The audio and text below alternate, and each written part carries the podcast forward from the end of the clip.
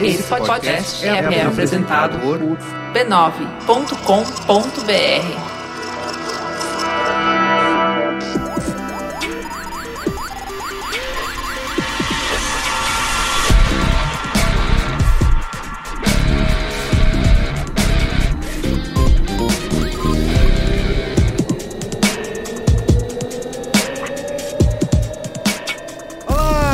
Merigo, esse é o Braincast número 165. Estou aqui hoje com a volta dele, o magnânimo paraninfo do Qual é a Boa, Cris Dias. Sou eu? Olha aí. Quem é esse cara? Quem é esse paradinho? Boa noite, internet. Boa noite, Brasil. Estou de volta. Luiz e Gino Jovens. e Luiz e Assuda. Oi, Merigo. Boa. Vamos hoje falar aqui, nossos queridos. A, a dupla de Luizes esteve recentemente em Milão, na Itália. É verdade. Né, cobrindo a Expo 2015, vocês não estão vendo no. O rádio não tem imagens, mas Luiz e Gino e Luiz e Assuda estão fazendo com a mão Maquê. o símbolo máximo do italiano. Que é o Papa de Pupi. Eles estiveram lá cobrindo a Expo 2015 e nós vamos explicar aqui o que, que é a Expo, o que, eles foram fazer lá. O que a Expo come? Como vive? Isso, do que se alimenta, que se né? Como E- se reproduz. Mais importante, quem venceu a Expo? Isso, quem venceu a Expo, que é o título desse programa, aliás. Eles vão contar várias histórias incríveis. É isso. Certo? Diz a lenda, né? Isso. Vamos pro comentando? Vamos lá. Tem que ir. Tem aqui. Comentando os comentários.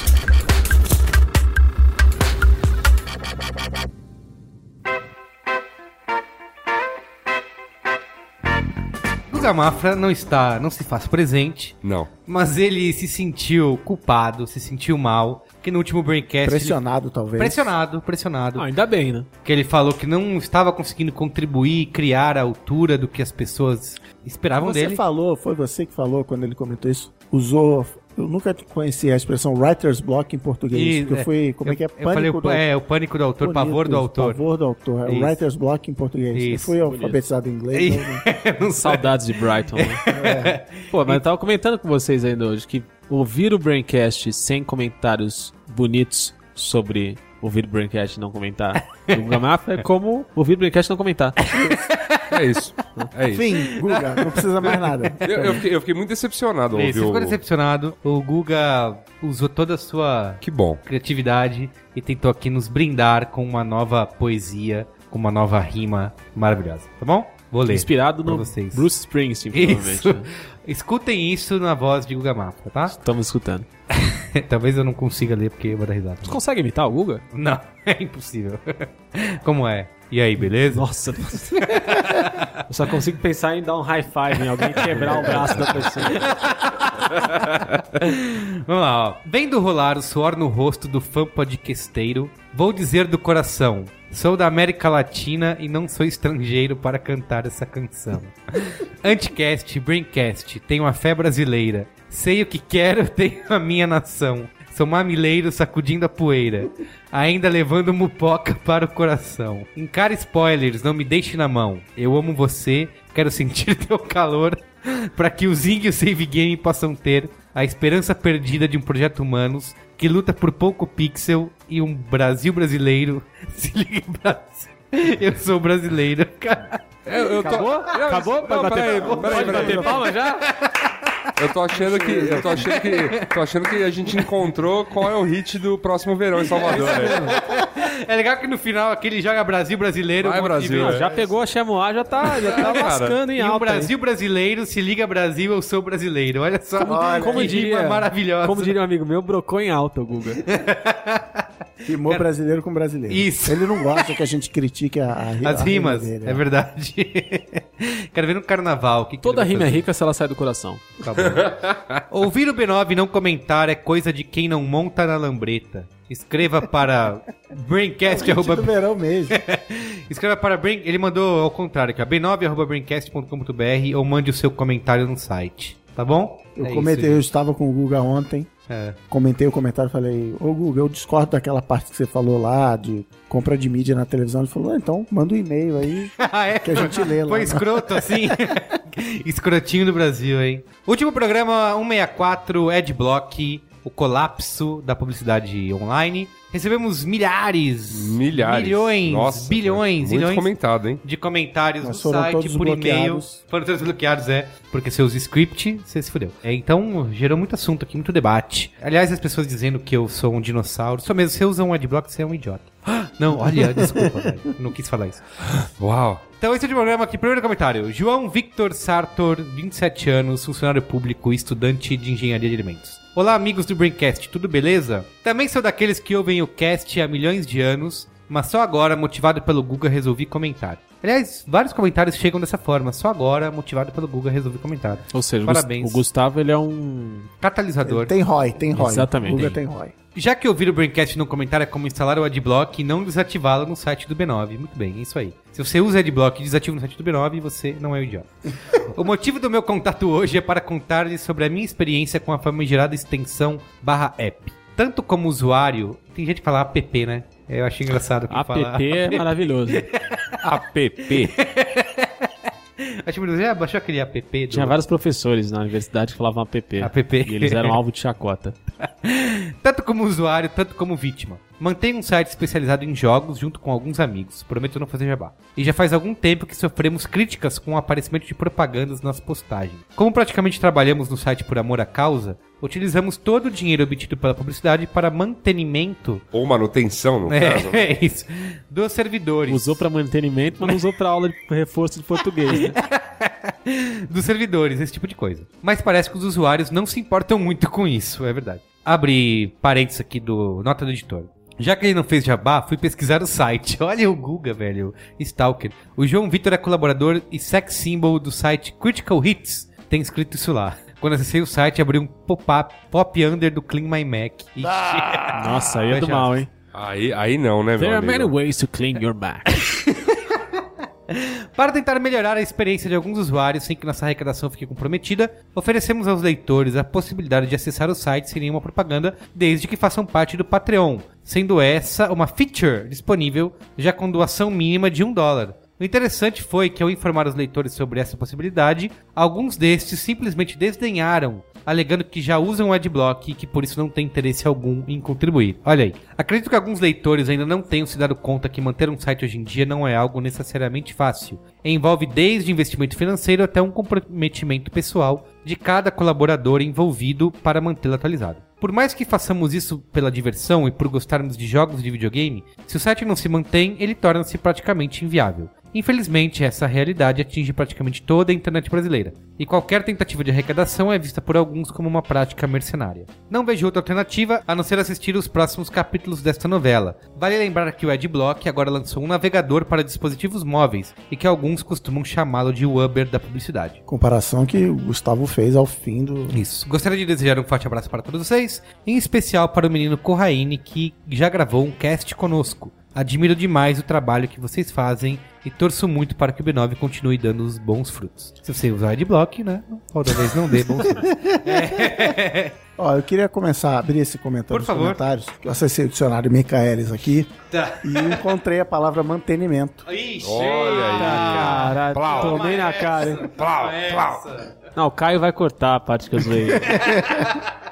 Eu sei que, eu, como eu não participei do programa, eu não posso opinar, Você deve opinar. Você pode opinar porque você tá comentando comentário. o direito, mas pegando carona no que ele falou e no que você falou no último programa, assim, o Adblock tira dinheiro do site, não sei o que lá, beleza. Mas não é você ficar falando, gente, desliga o Adblock, gente, o Adblock é feio, que vai Concordo. no fim das contas, pagar suas contas no fim do mês. Por isso que eu, Alexandre, a gente brinca essa história de dinossauro do digital, que a galera, como você, que fica, ai, gente, o Adblock é uma praga. Eu vi um vídeo outro dia no YouTube, até mandei pra vocês, cara, essa praga do Adblock tá matando o YouTube no Brasil, não sei o quê. Vocês estão parecendo os donos de gravadora na, na virada do século. O MP3 vai acabar com a música. Cara, eu vou continuar baixando MP3. Você tem que se virar pra arrumar uma alternativa. Não tenho solução. Se eu tivesse, não estaria aqui gravando o Braincast, estaria na minha ilha no Ganhando Caribe. milhões? Ganhando milhões. Mas assim, por exemplo, no caso da música foi o Spotify, que assim, o Spotify a gente já usou essa expressão aqui algumas vezes, ele é mais fácil do que a pirataria. Eu pago uma grana e pronto, e funciona. E, e quantos anos levou, né, pra indústria Sim, não. fonográfica chegar nessa solução, né? E eu diria mais, a indústria fonográfica até hoje não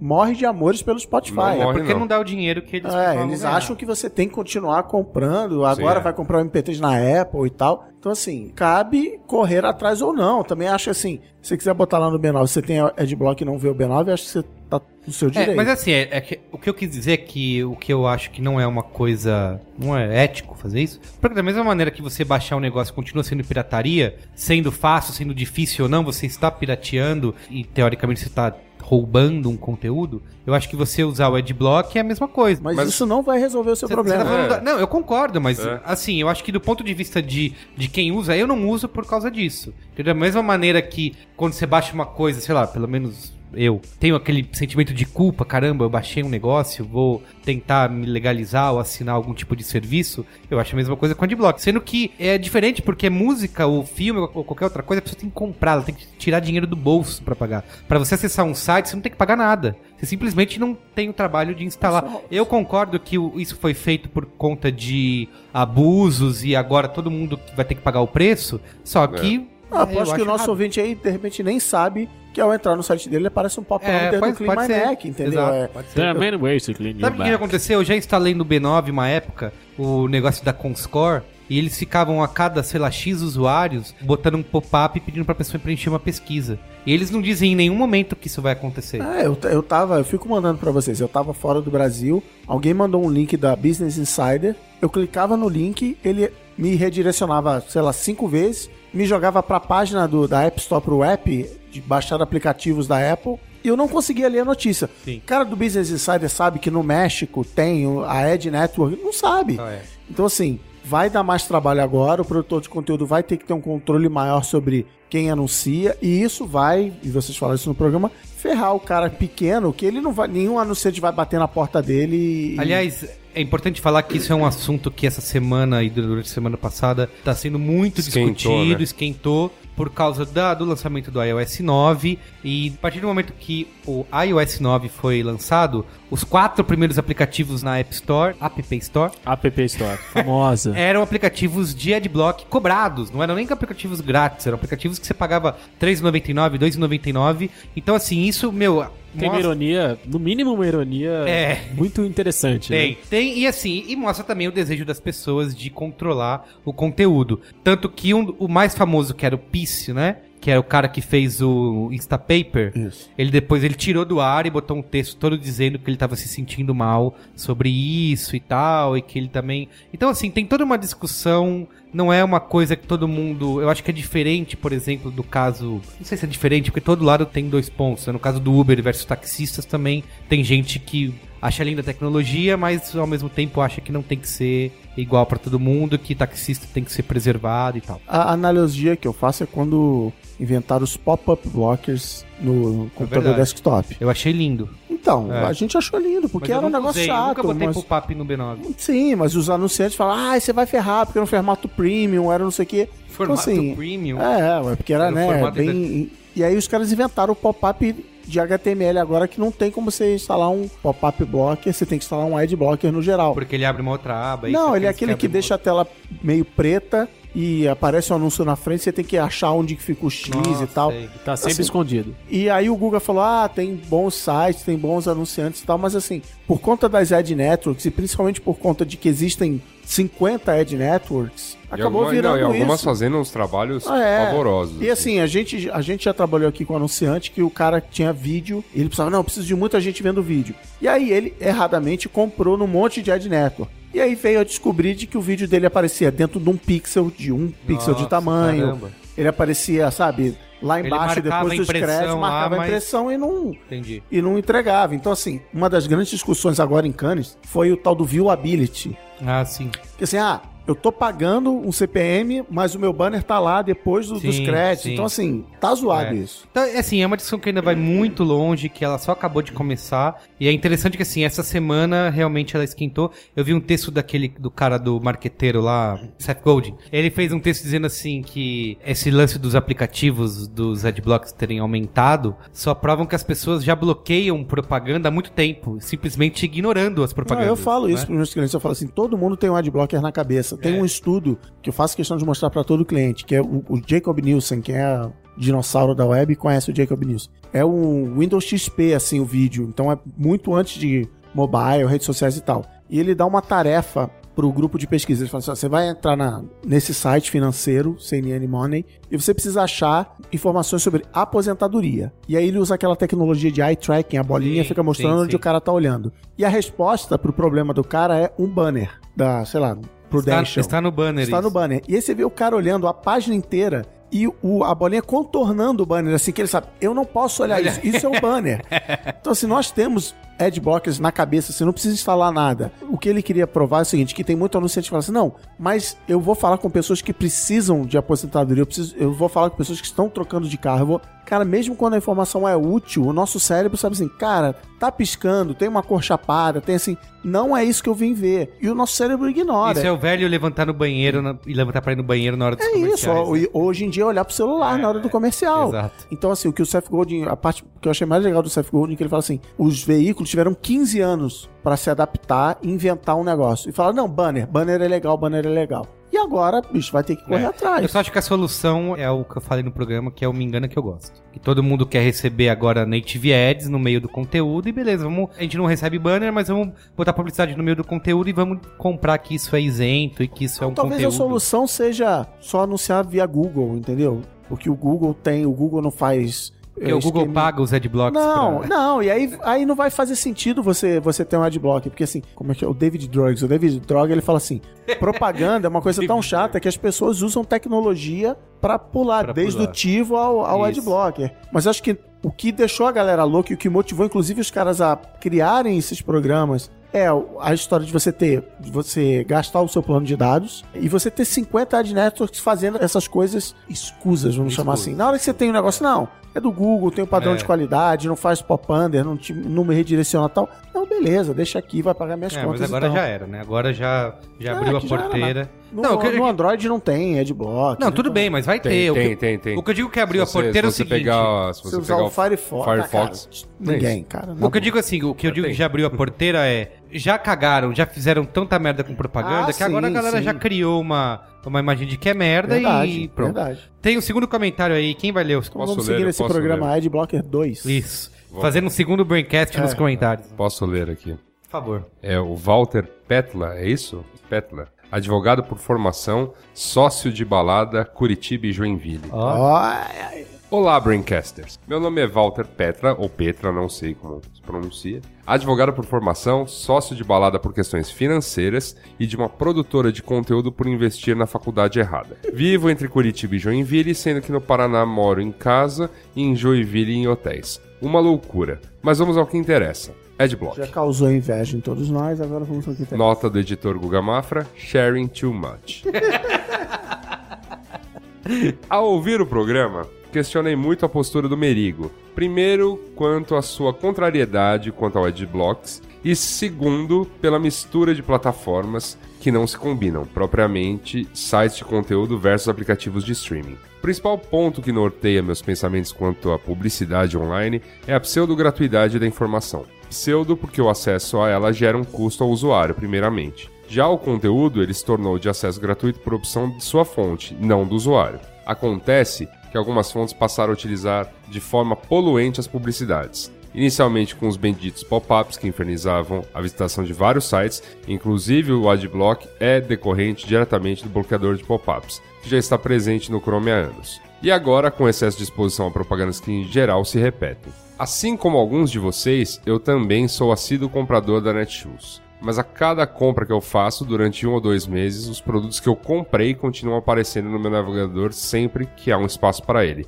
Me irrita um tanto, mas ainda não foi o suficiente para instalar o Adblock. Fica claro para mim que o Adblock é decorrente da publicidade invasiva, recorrente e que não agrega a informação buscada. Mas o principal ponto para mim, quanto à publicidade em websites, é a relevância dos mesmos. Relevância no sentido de exclusividade de conteúdo, de acessibilidade, de experiência ao usuário. Em geral, os sites não passam de réplicas de conteúdo, uma vez que os mesmos temas são abordados sistematicamente em várias fontes, normalmente com o mesmo viés. Então, se uma fonte passa a cobrar por esse conteúdo, o consumidor vai buscá-lo em outro lugar onde a gratuidade ainda impera. Entretanto, se o espaço é relevante a ponto de ser interessante pagar para ter acesso a ele, vide Folha ou New York Times, o usuário irá pagar porque ele vê uma contrapartida no pagamento, assim como acontece no serviço de streaming. Que ele tá falando do paywall, vocês comentaram. Ah, tá. Dessa forma, na minha cabeça, é claro que só existe a necessidade dessa modalidade de publicidade nos websites em decorrência daquelas feitas com baixa qualidade. E a maioria dos sites não cobram por seus conteúdos por terem outros espaços similares, o que reduz a sua relevância. Desculpa pelo textão, quando estiverem por Joinville ou Curitiba, a partir de 2016, venham visitar o bar Pixel, um pedacinho da Augusta espalhado pela Europa brasileira. aí, Nota do editor, Jabá. Mas ó, É ele a falou uma parada aí, muito, muito importante, que a galera ignora. Que a web que a gente tem em casa, ela é ilimitada. Posso baixar, tem um número lá que, mas assim, tem que baixar muito torrent aí de 1080p pra eu estourar essa cota. Nunca estourei. Já no celular, todo mês eu estouro minha cota. Eu falo assim, você já baixou É mais de verdade. 3 GB. É verdade. Então, assim, se eu entro num site, tá carregando videozinho com autoplay, JavaScript de não sei o que Facebook, e tal. Twitter. É, assim, tá desperdiçando. dados. Isso não vale só pro banner, vale pro site como um todo. O cara que faz site hoje em dia, ele tem que pensar nisso. O cara tá pagando por cada byte que sai do meu site e vai pro telefone dele. Ele tá tirando o dinheiro do bolso. E tem muitos sites que eu entro, o cara não é nem mobile, é uma letrinha pequenininha. Aí o Google tem, sei lá, alguns meses lançou uma atualização no algoritmo dele de que sites que não são mobile friendly seriam É, penalizados. isso. E teve um monte de gente falando, é absurdo, Era como autoritarismo é é. do, do Google ficar decidindo. Brother, pensa no cara que tá acessando seu conteúdo, Pensa entendeu? nas criancinhas. Pensa nas criancinhas. Muito bem. É isso? Acho que é isso. Minha opinião sobre esse assunto. Já foi dada? Não, na verdade não, né? Então dá. Quero sua opinião. Minha opinião, assim como no caso de Uber versus taxistas, eu sou o cara que fica em cima do muro. Ah, é? É, eu falo, eu, eu acho que tem que existir Uber, mas ele, que ele tem que ser reguladaço. Ah, sim, também acho. Reguladaço, não é reguladinho, não. O que, que seria reguladaço? Eu sei que a gente vai entrar em outro programa aqui. Reguladaço no sentido de. Tem que assinar as- a carteira tem- do não, motorista. Tem que caber às prefeituras dizer quantos motoristas Uber podem operar. Ah. Não pode ser livre mercado, senão, tipo, vai virar o que Nova York tava sofrendo aí. Entendi. O famoso samba do crioulo doido. Tá. assim, por experiências da história mesmo. Quando o táxi não era uma coisa regulamentada, houve um momento em que teve um excesso de taxistas e eles tinham que trabalhar até a morte para conseguir pagar as contas de casa. Então, assim, socialmente não é aceitável esse custo. Eu prefiro que seja regulado, que os liberais vão falar, ah, mas as questões de mercado é para você não ter um custo social de ver motoristas de Uber e taxistas se matando por um troquinho. Entendi. Melhor que eles, eles consigam. Obviamente. Quero é mais informações? Ouça o Mupoca, É, a treta da é, mobilidade. Sim, sim, por favor. Agora, sobre o Adblock, eu acho que minha, minha opinião vai muito ao encontro do que foi comentado pelo Chris e pelos outros dois membros da mesa. E Que era não pra- você. Que não, eu. você. É. E, que- e é- e era um programa para eu estar, né? Eu não, não estive por um, um acaso aí da- na, na semana passada. A gente vai parecer essa postura de, de dinossauro se ficar, ah, o Adblock é ruim, ah, o Adblock vai matar. Cara, assim, o futuro que se anuncia para produtores de conteúdo, ele não é muito bonito. E Uhum. a culpa não é exatamente dos adblocks, sabe? Tem muito mais jogo acontecendo, você tem... O valor do CPM caindo a Não, cada dia. concentração de poder na internet em- na mão de três empresas. Isso. Assim, o produtor de conteúdo pequeno, como nós, ou como, sei lá, 99% dos blogs do mundo, é, ele já tava meio fudido, e aí, assim, o, o Adblock... Isso é o Adblock pré- último não, prego, Não, né? o, o Adblock não é o culpado disso. Sim. O Adblock, na verdade, até vem como um certo evento pra ver se, se alguma coisa acontece, vamos dizer assim, se a galera finalmente se mexe, porque o Facebook aconteceu em sete anos e ninguém, sabe, se ligou ou, ou se manifestou. Tudo que as pessoas conseguem fazer hoje é se, se colocar contra. Então, a gente tem até aqui, como a gente trata de maneira jocosa alguns super pensadores aí da internet que Influenciadores. que, influenciadores que abrem guerra contra determinada plataforma. E acho que não é o ponto. Da- Assim como a gente também não tem que abrir uma guerra declarada contra o Adblock. Realmente, passou da hora, passou mesmo da hora da gente ter debatido isso, né? Há um tempo, quando os valores começaram a cair. Quando a gente já sabia que nego não clicava em banner, mas por que, que a gente vende? Por que, Assim, que a gente vende banner em cima de clique? Você pode dizer, não, não precisa clicar, mas a gente continua vendendo banner falando de taxa de clique, que a taxa de clique no meu site é maior do que a do vizinho e tal. Sim. Então, assim, tem uma série de coisas que a gente tinha que ter pensado há muito tempo e agora veio essa bombinha da Apple falando, ah, vocês não pensaram antes? Agora segura, Aí segura. a bronca." Apple, eu não acho que a Apple tá fazendo Não. isso pra defender o consumidor e tal. Um Ela pouco. fez, de- filha da puta mesmo, Sim. tipo, pra ferrar com o Google e tal. Sim. Mas eu, eu não sei se foi o, o Google que falou, vocês falaram, foi um artigo que eu li, é que assim, o banner tava morrendo, e aí com a história da inteligência, da mídia programática, das ad networks, um- retarget e tal, então foi tipo assim, a indústria da música, de vender música, tava indo mal. As vendas de música nos anos 80, 90 estavam caindo. Aí quando lançou o CD, todo mundo começou a trocar sua biblioteca, sua discoteca de vinil para CD. Aí as vendas de música chegaram em níveis nunca antes na história desse país. E aí os caras fizeram esse o ba- o baseline, não, tem que ser assim sempre. E aí veio a internet e os caras ficaram perdidos. Então, a mesma coisa, o banner tava morrendo, ganhou uma oxigenada por causa da mídia programática e toda essa tecnologia em volta. Mas era um negócio que a galera já tava, é, não tá fechando a conta, o CPM tá muito barato, isso não funciona, o mercado que, né, falando de ROI e tal, não faço ideia o quanto isso era verdade ou não, mas assim, é um negócio que tava caindo. E aí isso que o Yasuda falou, é aproveitar isso e falar, bom, então chegou a hora de inventar, sei lá o que que é, podcast em áudio onde não dá pra pular a propaganda, dá, porque tem um botãozinho de pular e tal, mas enfim, sei lá o que que é, de novo, se eu soubesse não estaria aqui, É, não tem mocinho e não tem bandido. Tanto fora a Dilma. É. A Dilma é... É, a- é, a Dilma é culpada de tudo, mas enfim, inclusive pelo advento do, dos adblocks. Claro, foi ela. Ou o advento da publicidade também, digital nefasta, também é culpa dela. É não, mas assim, se você. é, a gente não pode vilanizar nada. Então, o adblock não é bom nem ruim, ele acontece. Assim como a, a modalidade de publicidade que vier, da qual o B9 e outros sites vão sustentar, ela também não é boa ou ruim. Ela é o que aparecer como Ela é modelo. necessária. ela é necessária e ela vai ter que ser debatida nos pilares da ética publicitária, não do, ah, eu acho certo, Eu eu, acho acho que errado. o, o discurso assim, ah, tudo bem vocês chamaram de dinossauro e tal, eu acho que realmente eu tenho o rabo preso quanto a isso, mas eu acho que quem usa o Adblock, da mesma maneira que quem baixava música, quem baixa filme, que seja 4, não é assim, ah, eu tô fazendo, como eu falei, eu acho que é muito uma rebeldia juvenil, porque tem que ter noção de que isso tem consequência. Eu sei que isso Sim. pode, você pode estar cagando pra esse tipo de coisa, que isso não vai te impactar, eu vou usar e foda-se, mas isso tem alguma consequência no mercado e isso vai ter influência no que você vai consumir daqui pra frente.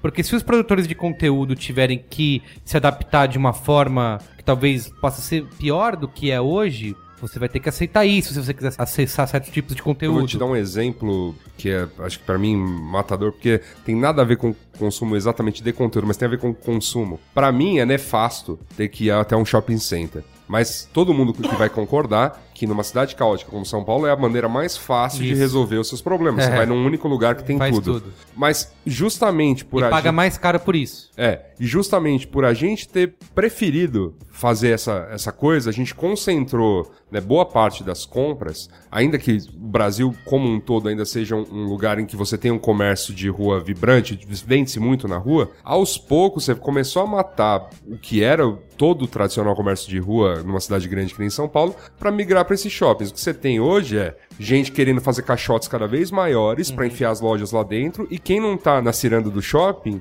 tendo que Verdade. ou se ultra especializar ou vender muito mais barato para conseguir atrair o cara, porque estacionar vai ser difícil, Isso, porque isso. o cara vai pegar mais trânsito, porque o cara só vai resolver aquilo lá e não vai resolver mais nada. Ao mesmo tempo, meu pensamento em relação à cidade que eu quero é não, eu prefiro uma cidade que tenha mais lojas na rua do que caixotes igual shopping. Por quê? Porque para eu andar na rua é mais seguro. Se tiver várias lojas uma do lado da outra e não um grande muro, né? Em que as coisas são ermas, tem umas câmeras de segurança, mas ninguém andando porque não tem por que andar por lá, só encosta com o teu carro, que beleza. Então, assim, passa pela minha decisão, ah, se eu comprar do pequeno né? Do pequeno comércio Pequeno local, produtor. do pequeno produtor, do pequeno não sei o que lá, eu ajudo? Claro, pô, vou tentar ao máximo. Então, sei lá, o comércio perto de casa eu até incentivo, mas eu sei que eu sou uma formiga no mundo nadando contra a corrente e a corrente é cada vez mais caixotes. Então, assim, não adianta, eu vou, posso ficar esperneando, eu posso tentar lutar, claro, com certeza, pelas coisas que eu acho corretas, mas tem um outro lance que é, tem a galera de portais, que,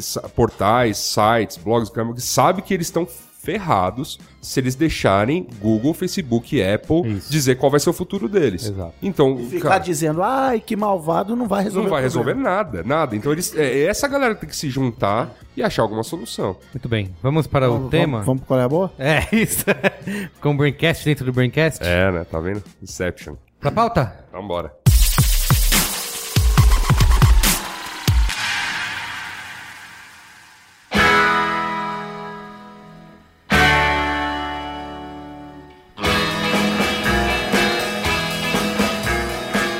Assuda, você que é o guardião dessa Eu sou o pauta. guardião da pauta. Lembrando aos nossos ouvintes que você, Luiz Yassura e Luiz Regina estiveram recentemente na Expo 2015 em Ver- Milão, na Verdade. Itália. Primeiro, acho que até agradecer, né, o, o convite, a parceria, né, da empresa, né, da Enel Brasil. Sim. Parte do Enel Group, pediram pra gente lembrar disso, que nos fez esse convite, acreditou no B9 como portador das boas novas sobre a Expo pro assunto que eles queriam abordar. A gente teve essas conversas muito longas lá em relação a, pô, qual a expectativa, o que, a gente tava achando, o que a gente tava achando das coisas que eles estavam apresentando também.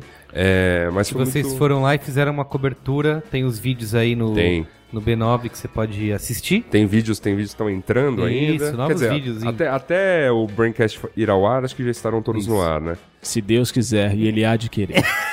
Luiz e Gino. Mas foi um trabalho muito legal de fazer, assim. Foi, acho que das coberturas que a gente fez no B9, acho que, assim, não pela questão da quantidade de posts, mas acho que da qualidade que a gente conseguiu, sei lá. É, foi muito legal, porque mais teve vídeos e tudo. É. Eu queria que você começasse explicando que de achos é. Que diabos é Expo? É. E não é uma pergunta fácil de se responder. Não é mesmo. Que fique bem claro. Tá bom. É verdade. Então tenta, Mesmo tenta pra quem explicar o estava que- lá. O que é a Expo? Sabe o que eu imagino a Expo? É. Eu assisti. Vocês assistiram Homem de Ferro aqui? Sim. Então, o Homem de Ferro começa, né, com ele mostrando. Com o pai dele, Com né? o pai dele que trabalhava. Que era- acho que era Expo, era alguma coisa do Isso, tipo. Era, ou era alguma coisa do. Ou- fu- é, era- Cidade do Futuro, Isso, era, né? era, era- não lembro se era exatamente o nome Expo, mas ele fazia referência à Expo de Nova York, se não me engano, em Isso. 1967. Exatamente. Aí mostra lá que o pai dele tava lá, aí vem o Tony Stark nas capas de revistas e tudo mais, aí ele entra Isso. apresentando numa espécie de expo a tecnologia lá dele. Exatamente. E foi isso que a gente foi esperando, né? É, assim, o, é, o Tony Stark, é, o É, mínimo. Falei, Eu eu, acho quero que vale- chegar lá e eu quero encontrar, no mínimo, É o Tony Stark jogando bomba, sabe? É isso.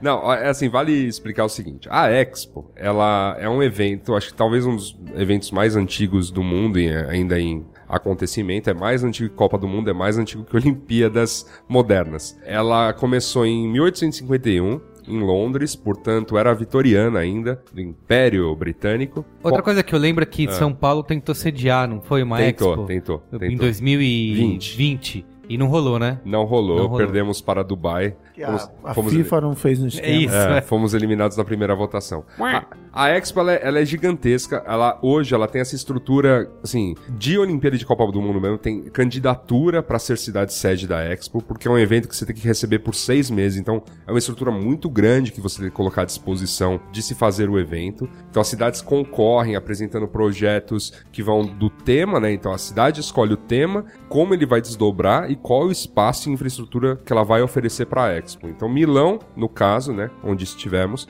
foi escolhida há alguns anos para sediar a Expo de 2015. As próximas duas Expo também já estão com sede escolhida, que é a de 2017 em Astana, no Cazaquistão, Olha. e a de 2020 em Dubai. Sim. Emirados Cê- acho que é em Lisboa, né? Que tem toda uma área de Lisboa que é, Que é tipo, a nova. área nova de Lisboa, Isso. porque foi feita pra abrigar uma expo Sim, lá sim. e. assim como a gente viu em Essa- Milão mesmo. essa área Tem, Milão. tem alguns lugares, um dos lugares foi abraçado pela equipe do B9, como o Xodó de Uhum. Milão, a área de Naville, que essa, essa Era a área... Praça Roosevelt de Praça Milão. Roosevelt É a Praça de Roosevelt de. Milão. São, É é, uma, é uma união de canais. Eles têm alguns canais, inclusive projetados por nada mais, nada menos que Leonardo da Vinci. Ele mesmo, aquele, Esse carinha aí. aquele Do brother Assassin's nosso Creed, lá. né? Aquele cara do Assassin's Creed. É, o Foi projetado pelo Leonardo da Vinci e, foi, e a obra foi terminada por Napoleão.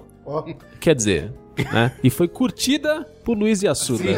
Ou seja, né? É, foi é- é reinventada. muita grana. Entrando pra É. história. É reinventada por Luiz Assuda. É isso aí. E essa área era uma área que estava bem para baixo em Milão e ela foi completamente reestruturada para receber a Expo. E hoje ela é, um, ela é uma praça Roosevelt, assim, ela, ela é um polo de galera, assim, bares, Um polo restaurantes. de galera. As pessoas, os italianos ficam lá fazendo brincadeira de mãos É, com os outros. é um lugar, é um lugar divertido. que, que o pessoal, os Rola um- italianos pegam muito nos Rola um bromance lá. Rola, rola muito, rola cultura goi lá no, Mas, em vol- Naville. mas voltando à história da Expo. Então ela começou na era vitoriana e assim, ela tinha como é, grande intenção reunir, até porque, vamos, lembra gente, internet é uma coisa super nova no mundo. Então você, não tinha chegado pra É. ficar. em- você já Como em 2015. É, já existia, já existia sim imprensa e os feitos da era vitoriana no mundo foram muito grandes. Quer dizer, você teve ferrovias, teve tecnologia que foi começou a ser desenvolvida. Teve aquelas armas de matar lobisomem, não é? Que eu vi no The Order. Não é, não é verdade isso? Foi uma era de grandes invenções. Assim, a Revolução Industrial ajudou com- muito com invenções, né? Então, precisou-se criar um evento para que essas grandes maravilhas que estavam sendo criadas fossem reunidas, porque, novamente, diferente da internet, que hoje eu crio um negócio em casa, abro um, um Kickstarter e pum, o mundo sabe da minha ideia, naquela época, para um inventor, não era isso. Então, o cara, tinha, lá. o cara tinha que fazer a melhor, melhor demo do produto dele, da invenção dele, e levar para uma expo, porque na- a expo ajudava a reunir a imprensa do mundo, né? Porque era um evento fixo, num- ocorrendo num lugar só, e que você ia ter tudo isso. Então, assim, de 1851 até pelo menos 1970, 80, vai, este era o grande evento do mundo. Um evento que não acontece todo ano, um evento que acho que agora acontece a cada dois ou três anos. Teve uma época de putaria que teve duas cidades sediando expos, abre aspas, ao mesmo tempo, até que um órgão lá falou: não, não, expo agora é só a gente, a gente que decide, aquela coisa toda, meio FIFA, assim. Sim. Então existe uma FIFA das expos e é ela quem escolhe como que vai ser e como será feito e tudo mais. Expos históricas, né, que existem, por exemplo, a de Paris em 1900, que deu né, o, o apelido mais conhecido da cidade, que é a Cidade de Luz. Foi em 1900 que a cidade inteira foi iluminada e o projeto da Torre Eiffel foi para a Expo de 1900. Você tem, por exemplo, a Expo de Seattle de 1962, foi quando fizeram aquele Space Needle, que é a torre mais visitada da cidade. As Expos que Nova York recebeu também não foram lá no miolão de Manhattan, foram acho, a Expo mais conhecida era um terrenão no Queens, mas também É a são lembranças. do Tomorrowland. Ah, é? É, do início do Tomorrowland. Essa É, e, não, e, exa- e exatamente, essa cidade futurística, né, da, da Expo 67, é uma das mais lembradas, né, assim, porque tem essa referência Tomorrowland, tem a referência Homem de Ferro 1 e 2, é uma Expo lembrada com saudade, assim. Foi a Expo, tipo, o futuro, né? O Walt Disney meio que inventou a indústria, os Imagineers, prestando serviço pra GE, pra, sei lá, é, Chrysler, sei lá, Dodge, sei lá quem que era, criando os stands desses caras nas expos americanas. Então ele era engraçado, porque aí ele arrumou um jeito dos caras pagarem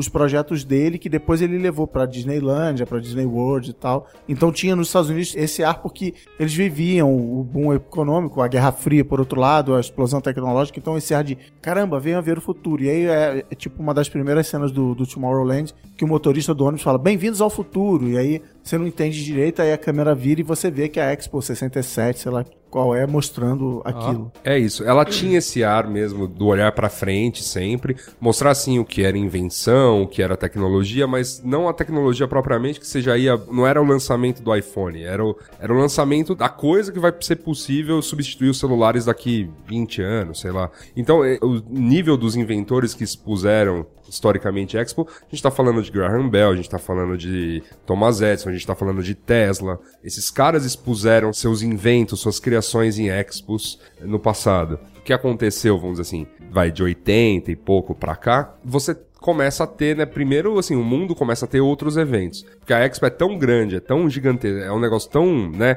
absurdo. Apesar de durar seis meses, é muito barulho. Você nunca vai conseguir ver no detalhe todas as coisas da Expo. Ela é muito grande. Então, é muito melhor, sei lá, se eu sou do segmento de tecnologia, ah, vamos investir em criar um evento de tecnologia, né, focado. TV, Fenasoft.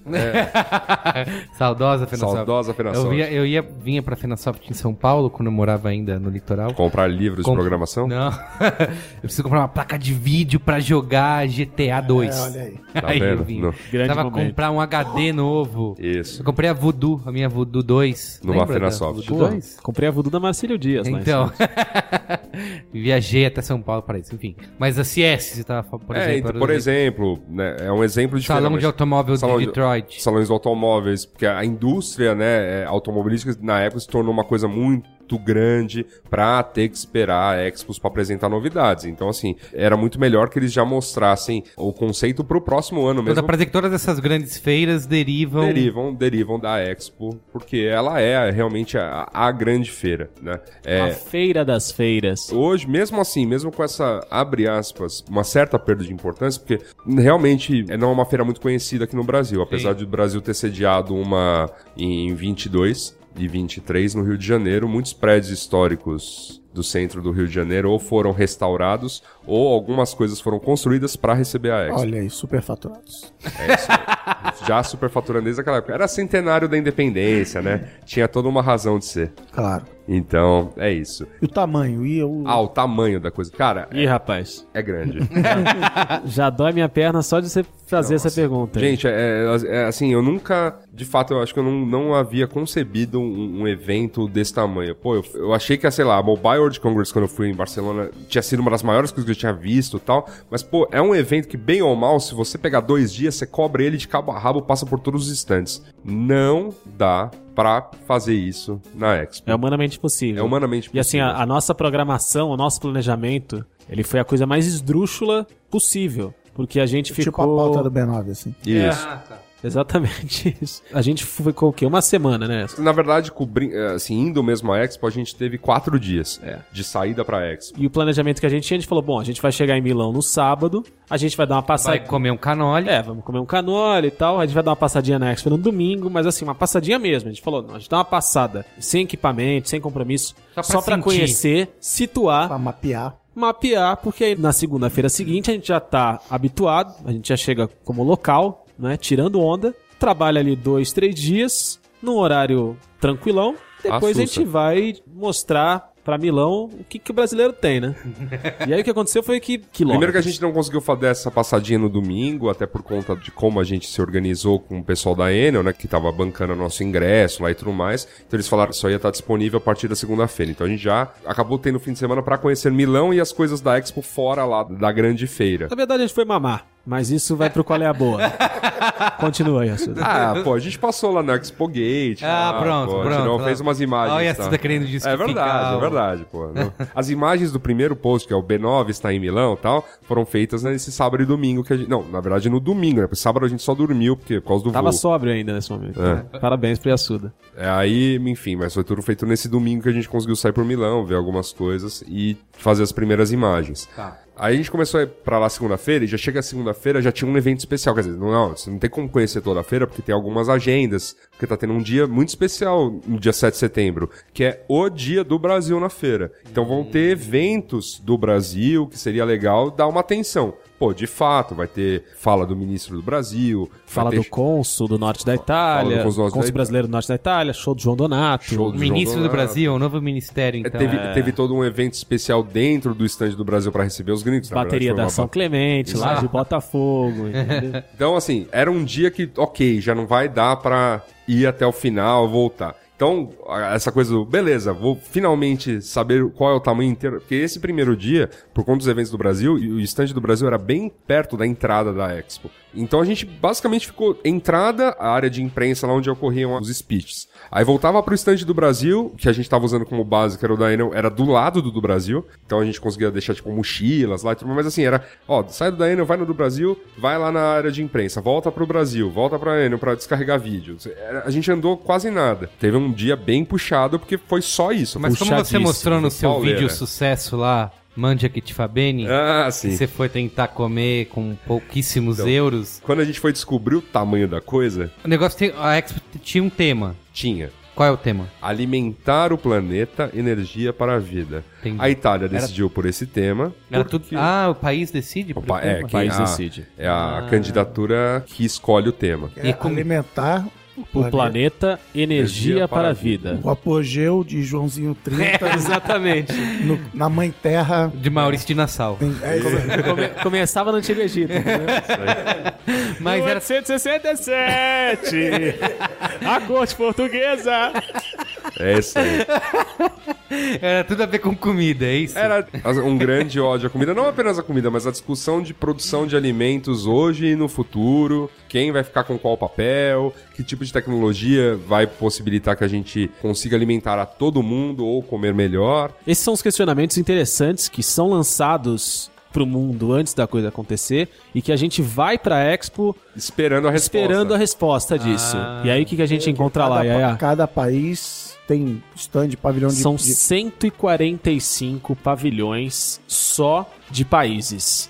E Só de quando a gente fala Só de pavilhão, país. quando a gente Pavilhão. fala pavilhão, É. a gente imagina Tipo, A gente- stand? a gente tá te- Não é um stand. Não é um stand. Não é ali É uma. É uma. stand center ali, um- Não. um chinesinho ali, um Não. coreano. Ele é, ele Não, é mais ou esquece- menos uma. esquece É isso um que é- AMB, 140 em São Não. 145 barracões de escola de samba que tem mais Cara, ou termo- menos o tamanho de um terço de campo de futebol. Não, isso, em, né? não, em, termos, em termos de tamanho, ó. Tá assim, difícil, tá só, difícil. só pra vocês terem uma É ideia. Tem mais ou menos o tamanho Não, um juro, gente, terço. só- Quantos só- carros populares dá pra comprar? Nossa. Ah, nossa, já era. Não, só pra desiste, gente, só pra gente ter uma, você pegou a unidade só pra gente ter uma ideia de tamanho, cara. O lugar, né, assim, se você falar o número, ah, 110 hectares. Ah, o que são 110 hectares? Basicamente, você tem um corredor principal que tem 3 quilômetros de extensão. 3 quilômetros. Não, 3. 3. Não. Três? Seis aí de volta? É, 6 ida e volta. Ah, tá. Isso, são 3 quilômetros de extensão. Eu medi isso no Google. Tá Eu certo. peguei- botei no mapa lá no Google Maps. Ah, ok, tal, beleza. 3 km de extensão. E aí você tem um, espaço bem menor, vamos dizer assim. Ele, ele é long, ele é muito comprido, ele não é tão largo, né? Ele é muito longo, não li. Isso. e aí cada Muito longo não visitei. Foi cada uma maronada, né? Foi. cada pavilhão é como se fosse um predinho, vai, um prédio simpático na sua rua de pelo menos três andares. Cada pavilhão. Ah, não é só o térreo. Não. Não, Mamãe. andares. Mamãe. Andares. Altura. Andares. E esses são os stands, esses são os Premium. pavilhões pequenos. Ah, tá. Porque assim, por exemplo, o pavilhão da Itália, que era a recepção, a Itália ocupava uma transversal inteira, porque saía de um prédio principal que tinha cinco andares, do lado ali da Árvore da Vida, está no meu post que escrevi nessa semana. Árvore da Vida. Árvore da Vida e o É o pavilhão da filme do Itália. Terence Malick. Isso. Adoro esse filme. Aí você tem uma rua em que tem essas casas menores, prédios de três andares, de cada regiãozinha da Itália ou cada produto que a Itália exporta para o mundo. Tipo, vinho, queijo, aí tem a barraquinha lá do Sul Tirol, tem a barraquinha do Mate, tem a barraquinha do... Um abraço da Lo- caravana do Sul Lombardia. Tirol. Galera do Sutirol aí, um grande abraço. Grande abraço. Tamo junto, Cristina. que- Cristina, né? Cristina. Perfeito. Então, assim, era muito grande. O Brasil ocupava um espaço, assim, ele tinha um prédio anexo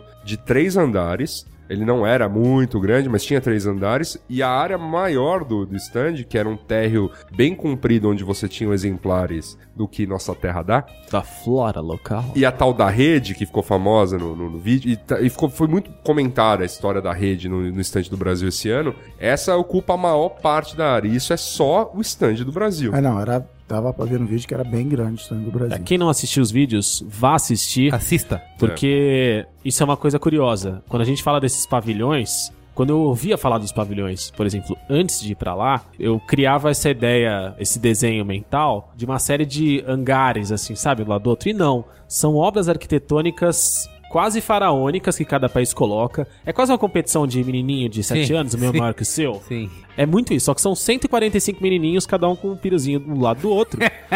e assim, as obras são enormes, elas são belíssimas, elas são, muito elaboradas. São sempre obras, é, são sempre obras assinadas por uns escritórios Muito fudidos de, de pesadões de arquitetura. No Brasil foi o, o estúdio Arthur Casas. Mas então, e que ganhou o concurso, É. então assim, teve eu fiquei um monte, muito monte chateado, decepcionado com isso, que eles falaram com um cara que fez a Casa do Futuro e o cara chama Arthur Casas. E isso não virou uma maronada. piadinha. Isso não, isso não virou uma Esse cara maronada. tomou tanta maronada na vida Não já teve uma se a gente- menção. se a gente ah, chegasse é com a o maronada ali- Casas, Ele nunca hein? teve escolha na vida, né?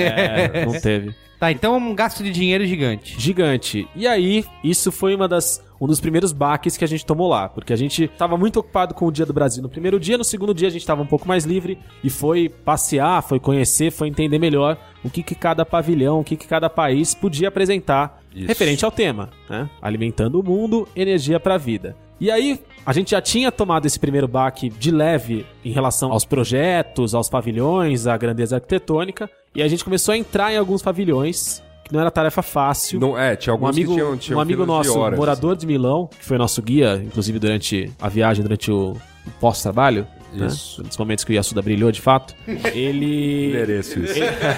ele falou: Eu fui à Expo, passei um dia inteiro, dos 145 pavilhões de países, eu consegui visitar três durante o dia inteiro. Não, e isso, filas- por- isso porque ele ainda falou assim, ele isso falou, porque eu isso fiz eu acreditei. maratona. Eu acreditei. Se eu acreditasse mais, eu via quatro. Mas aí eu ia chegar em casa completamente destruído. Porque as filas eram quilométricas, eram bizarras de enormes. Tinha muita gente. Todos os dias tinha muito italiano. Esse povo não trabalha, não é possível.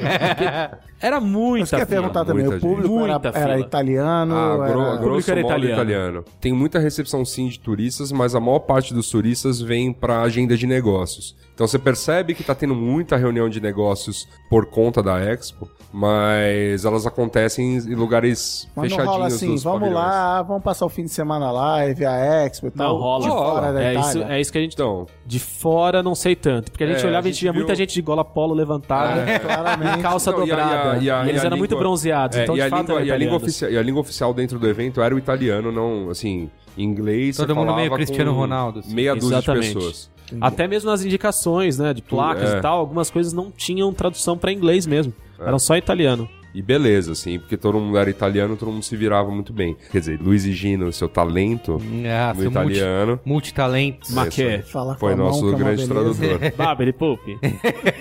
e aí, só voltando a essa coisa da arquitetura, a gente, primeiro, segundo dia, a gente conseguiu andar toda a extensão dessa avenida gigantesca, Sim. viu todos os pavilhões de fora e começou a entrar em alguns e começou a falar com pessoas que estavam visitando os estandes. E aí a gente viu que toda essa expectativa de discussão do futuro, de propostas de alimentação, como a humanidade vai reagir né, ao Thunderdome e ao Wasteland, elas estavam longe de acontecer, Ah, cara. Longe de É, acontecer. assim, e, a- é- e toda essa questão de. Como é que é? A- Alimentar o mundo, né? Alimentar de alimentar o mundo. Maurício foi, de tra- Nassau, foi né? traduzido da, da mesma forma É. que a Feirinha das Nações da Pompeia traduz. Sabe assim, a barraquinha da Hungria, o que, que tem? Tem o lanchinho da Sim, Hungria. lógico. a barraquinha da Itália tem o, tem o lanchinho É da assim que Itália. vai se resolver a barraquinha não sei o quê. É. No final das contas, era, era muito. Era isso Não- demais. Não foi, não foi à toa que a gente fez o tal do Mandia que te fala bem, né? O filme, né? O filme.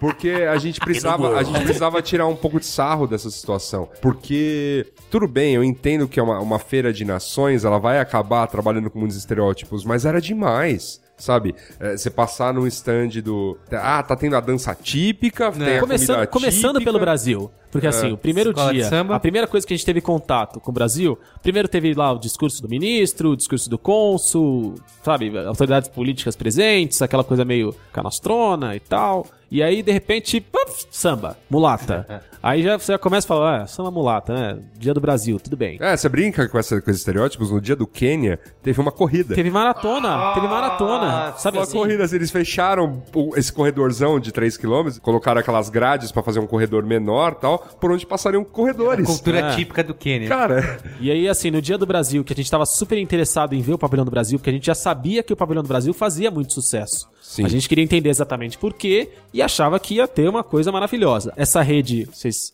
podem ver nos vídeos do B9, que estão no canal do B9 no YouTube e no próprio b9.com.br. Essa rede, ela fazia sucesso porque ela é lúdica, ela é interessante, e as crianças gostam e as crianças Ah, as obrigam seus pais. É. Aí com eles, que a rede era como se fosse uma rede de pesca com comportamento de cama elástica pela extensão inteira do stand Gigantesca. subindo, gigantesca. Então as pessoas se divertiam muito com isso. Só que aí quando você entrava no pavilhão pra ver o que de fato existia ali de conteúdo, falando sobre alimentação, falando sobre energia, era um PPTzão, assim, sabe? Su- uma meio coisa básico meio... demais. Não, e falando- aquela coisa, ah, o Brasil... O Brasil pô, produz, tantas cana, toneladas ah, de produz tais, tais, tais soja, alimentos. sabe? O Brasil exporta tantos, tantos, tantos, tantos toneladas de tais e tais e tais Temos alimentos. empresas competitivas no mundo, É. assim. Um discurso bem, olha, continue comprando da gente. Era meio basicão. No próprio discurso do, do nosso ministro do Turismo, Foi. Não fica, tão claro, não fica tão claro no vídeo, mas fica claro no, no texto que a gente colocou pra complementar o vídeo. Que, assim, a insistência no tema agro faz parecer que o Brasil investe em tecnologia. Quando investe, por exemplo, podia ter um discurso falando, sei lá, sobre Embrapa, sobre melhoramento, sobre, né, toda a pesquisa que se faz só na área agro, que já é muita coisa. Pode falar sobre pesquisa que tem em pecuária, mas não. A gente só fala, parece que tipo, o Brasil continua sendo essa terra iluminada em que se plantando tudo dá e a gente exporta. Quer dizer, não fica tem... por isso. E fica por isso. Então o Brasil vai continuar sendo esse celeiro lindo e tal, mas e tecnologia embarcada, não, não se fala nada. Sim. Mas tem um lance que vocês vai estar no último vídeo aí, Mercado do Futuro? Sim. Que vocês abordam algumas tecnologias que eles estavam exibindo lá. O mercado também, ele, ele foi- a gente foi com uma expectativa alta, né? como diria o personagem humorístico do programa Pânico, mais ou menos, é mais ou menos. ah, Uma bosta. Então, a gente foi com uma expectativa alta. É, primeiro que a gente tinha lido relatos sobre ter uma impressora 3D de macarrão lá tal, porque é sempre uma coisa interessante de se ver, né? Ah, experimente sobre isso. E a gente, assim, tudo bem, era, a concepção do lugar lá do Mercado Futuro foi feita pelo mesmo escritório, o Carlo Ratti. Carlo Ratti. Achei Ratti. que era Carlos Casas. É, que ele, ele foi ele também é um dos caras por trás daquela do post que a gente fez do Maker Shaker lá, que é a- o robô que faz drinks. E vamos lá, a Itália é a terra do Arduino, né? O- Foi uma faculdade italiana que desenvolveu essa Arduino. Arduino. Então assim, tem uma, pô, poderia ter uns experimentos robóticos da coisa que fossem interessantes com tecnologia existente hoje. E que a gente viu assim é uma grande quantidade de telas, mas de uma maneira tão absurda. E pensando, ah, peraí, mas sabe, boa parte das coisas resolvíveis com o celular, sabe? Ah, vou escanear um produto pra saber qual é a caloria dele. Pô, Boas um- partes, Tem um boa app parte pra das isso. coisas, na verdade, resolvidas com uma folha de papel escrito com a informação. assim, tinha- isso, isso era, era meio frustrante mesmo nessa história do mercado. Porque você chegava em alguns lugares, simplesmente tinha uma gôndola maravilhosa de vinhos, e aí você chegava lá, o que, que tinha de diferente? Ao invés de estar escrito, ó, vinho da região da Itália X. Era uma tela, era um iPad. Harmoniza Era com tal iPad, coisa, era uma tela que trocava as informações. Ela ficava mais clean, mais limpa, era bonitona. Assim, Era uma é, app. É, um dos grandes destaques que a gente falou da- dessa história da impressora. Sim. A gente achou que primeiro era uma impressora de macarrão e achou que, nossa, vai ser fantástico, você vai colocar o macarrão que você quer, ela vai imprimir o macarrão. É, porque não, a- o, papo era, o papo era esse, a- que a- uma fabricante, a Barilla, né, estava começando a testar impressão de macarrão para formatos que na Itália tradicionalmente só se consegue fazer na mão. Por exemplo, o tortellino, que é um formato muito torcido, tal, você tem que fazer ele na mão. A Barilla nunca conseguiu criar o tortellino industrial. É. E aí com a impressão 3D eles estavam conseguindo chegar no- nesses formatos mais rebuscados. E na verdade, a, a, a questão da impressora, por exemplo, que foi uma das coisas que levou a gente com muito ânimo pra lá. A impressora não era bem uma impressora. Era um vídeo Era um, era um explicando. vídeo. Era um vídeo. Começa, começa, da- começa daí. Era a Era um apresentação do conceito. Você não, você não chegava lá e imprimia o negócio. E é legal que ele já tem TM, tá? O conceito, É. o Print Tá. E era um conceito que falava assim, ó, esse conceito aqui você vai falar, eu quero carne, arroz e tal coisa. Você vai falar o formato que você quer a sua carne, se você quer quadrada, se você quer redonda ou Cora- coraçãozinho. Coraçãozinho eu achei demais. Se você cara. quer o seu arrozinho de tal jeito, a sua batata de tal jeito, e depois você insere um tchan de vitaminas e minerais em todos os alimentos que você coloca, e isso vai ser Cebion, joga um Cebion em impresso, cima. entre aspas, eu tô fazendo aqui o, o gesto do Dr. Evil, você não tá vendo porque o rádio não tem imagem, né? Lasers. Lasers. Isso vai ser preparado em algum lugar. Vai ser preparado de vai alguma ser embalado a forma vácuo. e vai ser embalado a vácuo. Isso foi uma das coisas engraçadas. Preparado por um mano lá. Cara, no centro Pepe, do vai ter que cortar. imprime a comida. Vai ter, que, cor- vai ter que cortar o bife com a tesoura em formato de coração. assim. Na verdade, o Pepe ia chamar a mãe dele, né? Mãe, eu não sei cortar em coração! que é isso que os italianos fazem. Chamam, chamam a mãe. Tem... É isso. E aí era isso, era só o conceito. E todo o entorno dessa parada, ou eram gôndolas que tinham esse negócio que res- eram resolvidas com papel, mas que no caso tinha uma tela bonitona trocando. É verdade. Ou então eram umas groselhas do tipo o robô que seleciona a fruta que você quer quando você aponta pra ela. Então tinha a descrição assim: esse robô seleciona a fruta que você quer quando você aponta pra fruta. Aí você apontava pra fruta, ele não pegava o que você queria. Ele tava lá falando assim: não, não, esse robô ele vai fazer isso, mas agora ele não tá fazendo. Agora é, a gente não tem a tecnologia. Então assim, aí, aí tinha uns braços robóticos Que que, que ficavam dançando com umas maçãs na mão. Mas não acontecia porra nenhuma. Sabe? Tinha, sabe aqueles hologramas que ficam naquelas pirâmides de vidro, lindas assim e tal, fantástico, incrível? Sei. Tinha uma propaganda safada de presunto que ficava rodando um presunto e se dava uma volta ali pelo Era um vídeo. era um, Tem, era um parece, vídeo. parece que eu, eu apareço fazendo cara de idiota, de bocó. É, mas só é porque eu pra, só pra uma, Yasuda a é, fazer porque isso. o Higino me dirigiu pra isso. Mas vocês passaram essa situação de italianos chamando a mama, é isso? Como é que foi? Ah, Não, a gente ficou sabendo. Vocês ficaram sabendo, vocês ficaram sabendo. Entendi. Um amigo Não pode ser contada essa história? Ah, pode ser pode, o amigo do meu primo foi no, disse que foi no hotel, né? Tava no hotel num, em algum lugarzinho, num recanto da Itália. Chegou ali com a namorada e tal. Aí viu um garoto de 20 anos limpando o saguão quando chegou.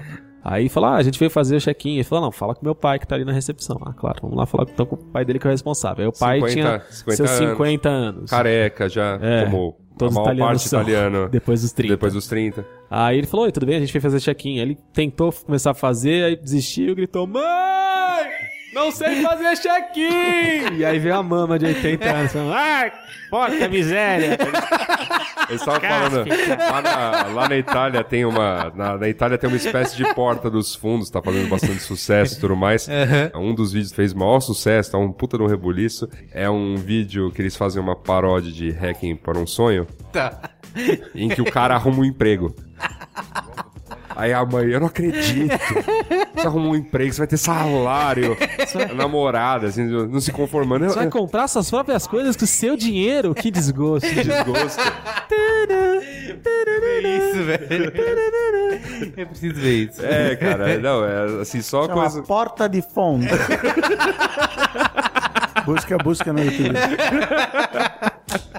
Ai, ai. Mas, Mas é, é- de- de- no final das contas, a, a conclusão é essa: de proposta, de, de coisas de fato palpáveis, de palpável. coisas legais. Eu acho, assim, sim, é, faltou mesmo. Teve algumas coisas que estavam em exposição, uma outra coisa mais engraçadinha, algumas coisas que vão ser mais, né, podem estar no mercado num, num futuro próximo. Os, os caras lá da coqueteleira robótica eram até bem intencionados, mas também não funcionava, né? Não. Era um lance do tipo, não, eu, ah tá, eu baixei o app aqui, o que eu faço? Ah, o app a gente teve que tirar do ar porque deu um problema com o sistema de pagamento. Pede aqui pro brother Que- o que, você quer que ele tipo, faz. e custa 10 euros. Giancarlo. Francesco!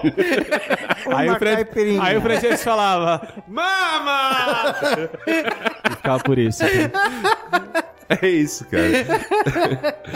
Mas era uma ideia legal, e deu pra ver que o robô mesmo que botava a mistura e tal, só que tinha que ir lá o, o Pepe e, e programar na- na- rapidinho no computador Entendi, do lado. então de boas intenções ali. É, A Expo tá cheia. a Expo, a Expo aparentemente, né, vamos dizer assim, ela era uma, uma grande feira de demos. Então, obviamente, você não vai ter lá de maneira palpável a tecnologia. Assim, o, o Tesla fez demonstrações, o Graham Bell fez demonstrações, o Thomas Edison fez demonstrações, mas que elas não eram palpáveis. Você via a coisa conceitualmente, ah, no Tinha um futuro. PPT, né? Não, aí é aquela coisa, ó, É que ah, essa tá vendo? cozinha do futuro, lembra? esse negócio? Cozinha do futuro. Ah, é verdade, Você vai imagina. falar com a sua Isso, geladeira. E era isso, era um vídeo Vocês também. foram, era falando em Cozinha do Futuro, vocês foram lá na Casa do Futuro. Fomos. Quer Também. dizer, na, na Casa do Futuro ainda não foi. Nós somos na apresentação da na Casa do Futuro. da Casa Mas do pelo Futuro. que vocês estão contando aí, foi o único que se preocupou em responder a pergunta de que porra vai vai no acontecer? futuro uma É, foi- alucinação. Né, assim, e aí eu fiquei pensando, Aham. indo no evento da Enel e vendo a questão da Casa do Futuro, eu fiquei pensando quantos outros eventos podem ter acontecido lá, mas que tão poucas pessoas aproveitavam. É. Porque o próprio evento da Enel, ele foi fechado ao quê? A 60 pessoas, É, ele, mais foi, ou ele, menos, foi, né? foi um evento focado em, em alguns jornalistas. Então, tinha alguns jornalistas locais. No Brasil estávamos nós, uma menina da Casa Vogue e, E valor econômico. Valor Econômico. Então, assim, foi um evento ultra restrito numa, num, num pavilhão. Até não conseguiu se fazer no pavilhão da Enel, se fez num- numa outra sala, até porque deu mais gente do que eles esperavam. Mas a apresentação foi interessantíssima, né? foi É, uma das não, coisas foi mais legais que a gente viu lá. gente viu. E eles tiveram cuidado, por exemplo, de levar pra lá o rapaz que foi o, vamos dizer, o campeão do crowdsourcing. Quer dizer, o cara que mais interagiu, mais deu pitaco nas ideias que estavam lá. A Enel é. É. uma empresa de energia italiana, tem uma sua filial no Brasil que montou um projeto tentando desvendar e pensar em como, seria a casa ser do futuro. É, Além esse é o de primeiro, chamar é o o- primeiro deles, né? Eles É. estão querendo fazer, na verdade, isso com várias coisas. E aí, a- o primeiro experimento de plataforma colaborativa e tudo mais foi: ah, vamos pensar a casa do futuro. Então, é, mas a plataforma vai- deve continuar para Eles, outras inclusive, ideias. discutiram isso num Mupoca. Isso, Não vai- exatamente. Abriram, Entendi. abriram pra galera lançar ideias, uma cacetada de gente deu ideias. As melhores ideias foram colhidas pelo estúdio da Turcasas, super mega arquiteto maravilhoso. E aí ele pegou tudo isso, construiu essa casa, casa. e a casa tá sendo construída Ela vai- é, ser em Niterói. em Niterói. O terreno já, tá, já tá sendo preparado, a casa vai ser construída em Niterói, do jeitinho que o projeto contou. E ela deve estar pronta mais ou menos durante a época das Olimpíadas, se Isso. tudo der certo. A, ideia é lançar no ano que E vem. o interessante é que assim, a Casa do Futuro, como magistralmente conta o nosso caro Luiz Assuda, não é uma casa super futurística, né? Ela não é a casa Mas eu dos achei isso Jetsons, legal, assim. a explicação Ela- dele, que é com tecnologias que já existem. É, ele falou, sim. simplesmente a gente pegou todas as tecnologias que existem hoje e fez um negócio sustentável, legal, prático, É, no que se meio- encaixa melhor ao estilo de vida das pessoas de energia. hoje do que É, as no casas meio- que a gente mora, É, são no meio, no meio do antiquadas. papo foi muito isso. A gente tem ali perguntando pro Arthur, tá, mas tudo bem, mas isso aqui que você pegou, não, já existe. Por exemplo, ah, o sistema lá geotermal, pô, tem um fulano na Universidade Federal, não lembro aonde, Grande do Rio Grande do Sul. É, que já tá pesquisando isso há 20, 30 anos. Quer dizer, o negócio já existe, já tá aí, só não tem escala comercial. Esse é o ponto, assim, é um, é um projeto que pega a tecnologia de hoje com uma série de coisas que simplesmente não tem escala comercial. Então, um tipo de construção que não é muito popular aqui no Brasil, mas o resto do mundo você já tem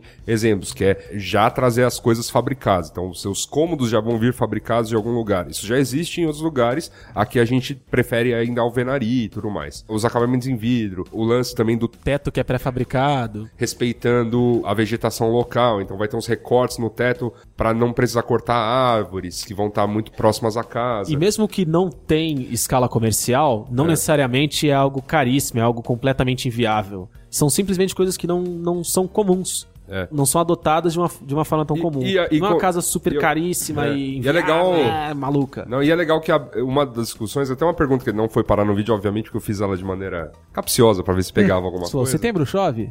É, aquela. Porque eu, eu perguntei o seguinte pro Arthur, eu falei, porque ele fala muito assim, ah, tecnologia, as pessoas precisam começar a se preocupar com isso, blá blá blá. blá. Eu falei, tá, Arthur, agora, cenário Brasil, né? Vamos falar de realidade. Brasil está se tornando urbano. Isso é uma coisa que tá vindo de 30 anos, 40 anos pra cá. Então o Brasil está se tornando urbano, 80% da nossa população agora vai- mora em cidades. As cidades não estão comportando eh, tamanho de gente, estão se verticalizando. Você pega o Rio de Janeiro, que é só prédio na Zona Sul, você pega qualquer outro local, também é prédio subindo e as pessoas não estão morando em casas. Ou seja, quem está determinando o processo de fabricação da casa não é o cara que compra, é quem constrói esses mega prédios. Então, assim, qual seria o papo para uma construtora começar a utilizar esse tipo de tecnologia e não eu, como consumidor, ir lá exigir? Porque às vezes eu nem tenho como escolher. Eu tenho que comprar o, o imóvel, né? Aí nessa hora você ligou pra, pra Odebrecht pra Andrade Gutierrez. né? É. ô, ô, ô, Debre, ô, Andrade Gutierrez. Foi interessante.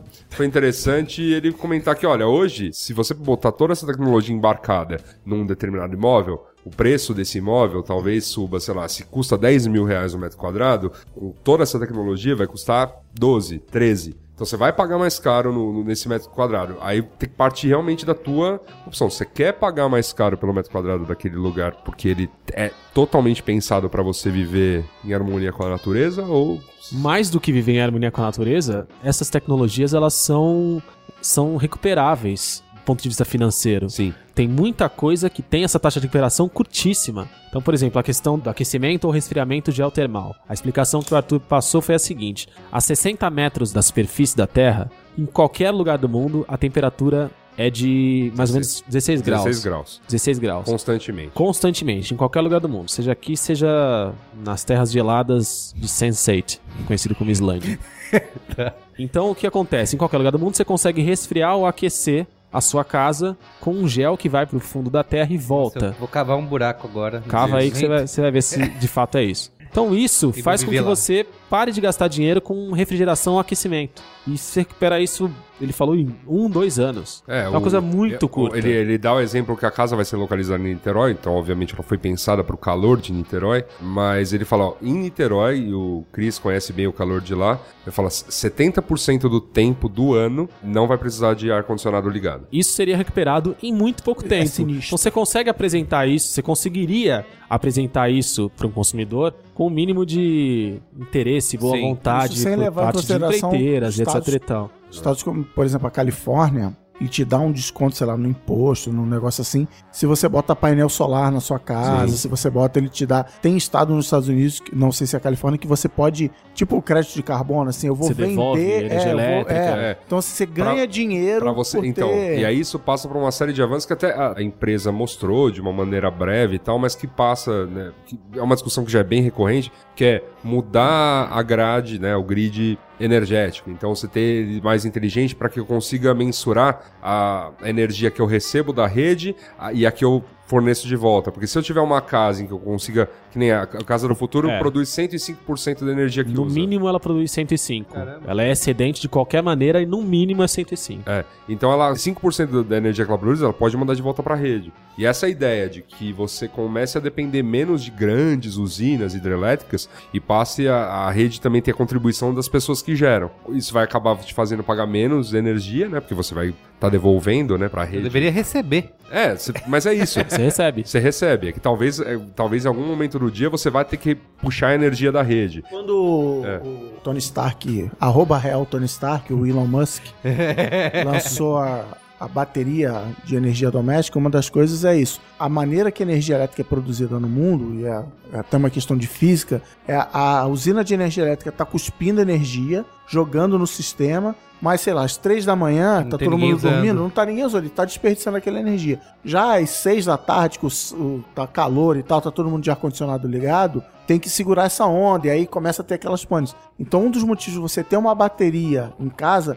você pode ter mesmo sem ter painel solar nem nada, porque você enche a bateria de madrugada, onde essa energia poderia ser mais barata, hoje não é, hoje você cobra o quilowatt-hora e cobra qualquer hora. Isso Com aí. bandeira Mas poderia vermelha. ter, é, com bandeira vermelha. Então você poderia ter uma, uma, tipo bandeira 2, bandeira meia. Não, a partir de meia-noite é mais barato. Então você enche a bateria da sua casa e durante o dia você Na não verdade, tá chupando nada Na verdade, do- ela, ela meio que resolve um problema que, abre aspas, a própria Tesla criou com seus carros elétricos. Que é, se todo mundo vai ao trabalho e volta no mesmo horário, todo mundo vai recarregar a porra da bateria do carro elétrico no mesmo horário. E aí você vai ter uma pane na, na grade. Então, Então ele com a inventou, ele bateria... inventou a caixa é, d'água de... De energia. de energia. Que é basicamente, ó, vai guardando a bateria enquanto você não tá em casa, que é, né, durante o dia, sua casa só vai estar usando, tipo, a energia pra recarregar a bateria. Quando você chegar à noite, você tem que usar energia pra outras coisas, o carro você recarrega na bateria. Muito bem. Antes de a gente partir pra qual é a boa, queria que você falasse um pouco da sua. Quem ganhou? É, quem, Quem quem venceu a. Queria que você falasse, por exemplo, do seu pior Negroni da vida que eu vi o senhor Pô, mas peraí, faltou uma coisa fundamental que a gente passou pelo vídeo do Mandiacti Fabene. Aham. A A feira, Nutella. A feira, tem a Nutella, Ela, tem. um a feira que era resumida, que a gente falou que acabou virando a- o feirão das nações de comida, ele apresentava comida de quase todos os lugares, quase todos os pavilhões de fato tinham comida típica pros presentes. Pra todos os, vamos dizer, pra todos os bolsos. Ah, Não, pra todos os bolsos do cacete. Não, não. É, assim, calma. Porque se você acha um absurdo ah, o pão de queijo custar 5 euros ou a Brahma custar 8, o menu degustação começava em 45 euros. A, a entrada do churrasco era 45 É isso, euros. entrada do Era o churrasco. vinagrete, uma farofa e um negócio. Era Nossa. 45 É um, euros. pra, um tipo uma entrada, um start da tá dando 45 quanto euros. hoje isso? Uns 200 reais? É, por aí. Então, assim, Um no final, mais. no final das contas, mesmo pro bolso do italiano, É caro. porque assim, a gente, tá- a barato, gente, a gente sai aqui da, né, do centro, da Vila Mariana, favela, e aí é, é complicado, porque aí converte e aí é um drama que Mas o brasileiro pro- mas sente. pro mas pro, italiano, próximo, pro próprio é. italiano, porque, pô, a gente comeu em restaurantes italianos Isso. a 15 euros, um prato Muito bem muito bom. servido, é. Na Expo, se você ir em qualquer restaurante de qualquer pavilhão, o prato mais básico era 20, 30 euros. Pratinho Aí cê- tipo é, yakisobinha do é, Vietnã, aí cê- aí cê tinha- aí cê tinha a carninha mequetrefe do Uruguai, que não Isso. era nada demais. Aí você tinha as opções, por exemplo, dessas coisas mais. Ah, pega e vai comer pra lá, né? Não era bem restaurante, era. Então, sei lá, um Era um pavilhão, né? Não era no pavilhão, eram coisas externas. É, meio, é, assim, meio fora já do pavilhão, mas, por exemplo, ah, pegar um pão de queijo no Brasil, ou pegar um, um yakisobinha lá no, no Vietnã, ou pegar uma porção bem pequena de sushi no Japão tal, essas coisas que é mais, ó, pega e vaza. Só que é meio bizarro, porque aí o Italy, o McDonald's, qualquer outro restaurante, faz quase o mesmo papel, entre aspas, que o pavilhão do país tá fazendo lá. O cara vai, o cara vai pro lugar só pra dar comida pras pessoas, as pessoas não comem porque é caro e vão comer em outro lugar. É, e o que que sobra? Sobra É, tinha. um aí- prédio maravilhoso pra você ficar olhando e falar que bonito e continuar andando. É, e assim, tinha lugares que tinha uma fila. Que nem tinha um pavilhão lá que tava fazendo, parece um trabalho bem social, bem bacana, que era o da Tailândia. Tava vendendo o Thai Rice deles lá, a, tipo, menos de 5 euros. Só que era uma fila. Nossa. Mas era uma Ah, fila. é, Que era assim, todo mundo comer Thai. É, obviamente que eu gostaria, ir pra Itália pra comer Thai Rice. E aí, mas assim, uma fila gigantesca. A gente acabou. O vídeo, ele tem uma, um espírito, né, cômico Fanfarrão. fanfarrão, a gente comeu muito bem lá na Itália, assim. Mesmo na feira, a gente conseguiu alguns dias comer boas massas, por exemplo, no Italy e tudo O mais. fettuccine.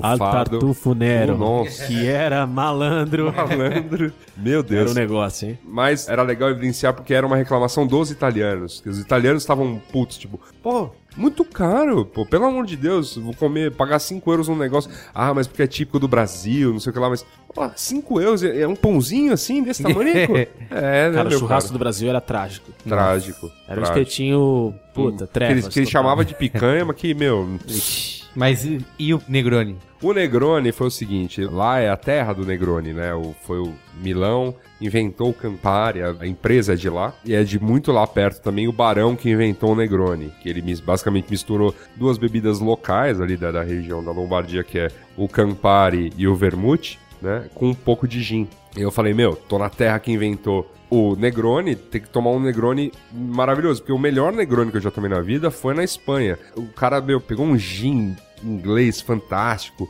um vermute também, que, pô, é lá, é carpana da Itália, bababá, né? E o Campari é sempre o Campari, enfim. Aí... Aquela merda. É sempre o Campari, não tem jeito. Aí ele fez, eu falei, nossa, que Negroni maravilhoso, é esse sim e tal. Então eu fui com essa expectativa, meu, tô na terra do Negroni, vou tomar o melhor Negroni da minha vida. E eu tomei, acho que o pior Negroni da minha vida, assim. Porque, pensa na caipirinha, você vai tomar caipirinhas maravilhosas, mas vai ter gente aqui que vai fazer caipirinha que nem o nariz do cara. Ah, a caipirinha. ah, Dois palitos de fazer. Acho que mais ou menos pela mesma ótica aí. O cara, ah, Negroni, é, tá, bebida vagabunda, beleza. Bebida local, né? Entendi, não é hipsterizada como É, em São não, Paulo, não, não. que custa 50 Foi reais. Foi o Don né? Draper que trouxe de volta o Negroni, não foi isso? Foi? Não sei. Eu, Eu me acho que foi bebendo uísque É. pra caramba, cara. Foi a Suda recomendando o Negroni Week aqui no Qual é a Boa. Verdade. Desse. Ah, Eu então acho foi que isso, foi. foi isso. É, Confundi. você confundiu os personagens. Vamos aproveitar aí pro Qual é a Boa? Tem mais alguma coisa que precisa ser matelada? Acho que não, né? Assim, se faltou alguma coisa, minha gente, dá uma olhada nos vídeos, né? Vídeos na Leia nossa os posts, leia os os posts, vídeos. assista os vídeos. Com o adblock desabilitado. Desabilitado. É, e, enfim, sim, só ficou realmente o- a coisa que foi muito, muito, muito legal fazer. Tô muito ansioso para que em outros eventos B9 consiga levar, né? o- Próximo destino, Cazaquistão. Bom, eu espero, cara. Como é Pensou é? estar lá em... um Ah, Cazaquistão. com É logo ali. Cazaquistão é logo ali. Muito bem. Qual é a boa? Qual é a boa? Qual é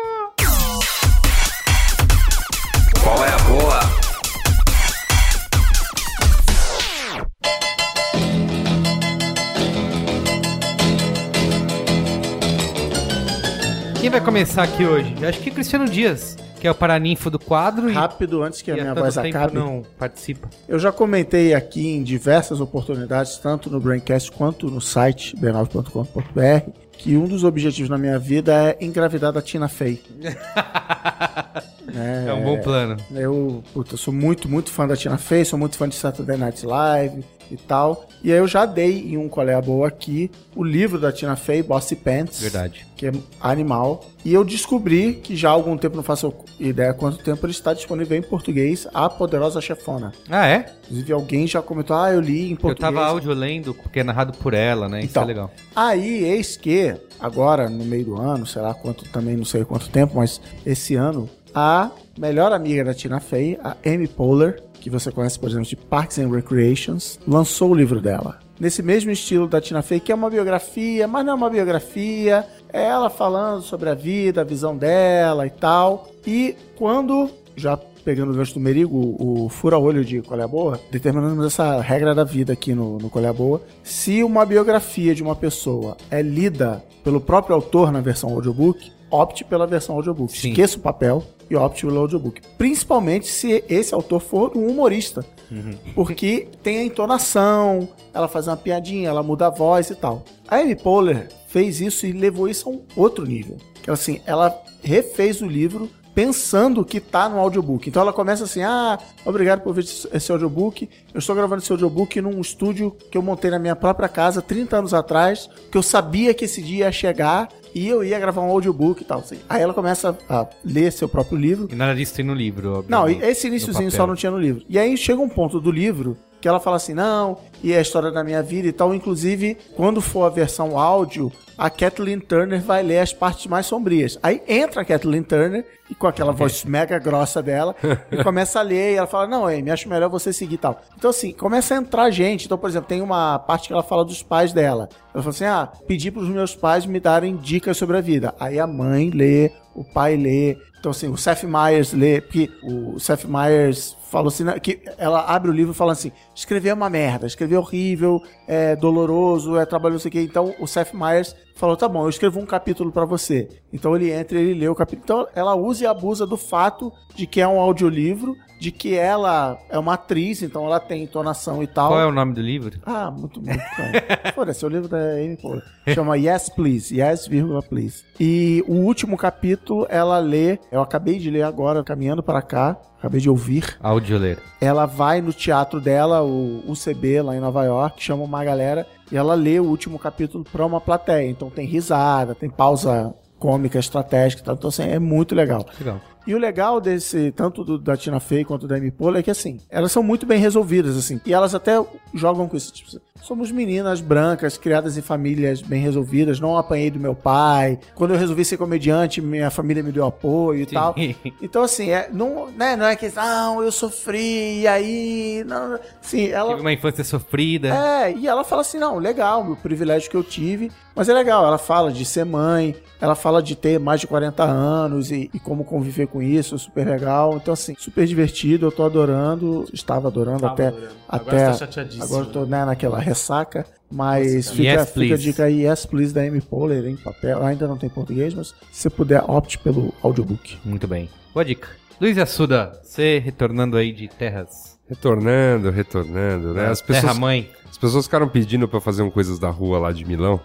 Pra falar, ah, o que, que é demais. Coisas da rua de Milão. Coisas demais. Mas eu fico meio assim, porque, pô, quantas pessoas, né, dos nossos ouvintes vão agora, assim, neste exato momento. Um dia, quando elas forem, a cidade já pode ter mudado bastante. saber a né? taxa É. do turismo de Milão. pode Vai um- Pode, disparar. exatamente. Mas assim, eu, eu fiz um post, né, sobre o nosso, a nossa esbórnia favorita de Milão, que é a região lá do Naville e do Dársena. Então se você, né, tiver aí no, no B9, dá uma procurada, né, eu falo sobre esses dois locais. Na verdade é um, um só local, né, o bairro é o Naville e o Dársena é o encontro dos navilhos, ou Naville, né, no plural que são os, os canais. E lá eles reformaram, então toda a lateral do navio tem os restaurantes, uns bares, uns calçadões, é pra pedestre. Eles colocaram uma ciclovia, né? Porque ciclovia afinal Como é é coisa de petralha em italiano? E é, e é e é pintada de vermelho. vermelha. Petralha. Petralha, petralha.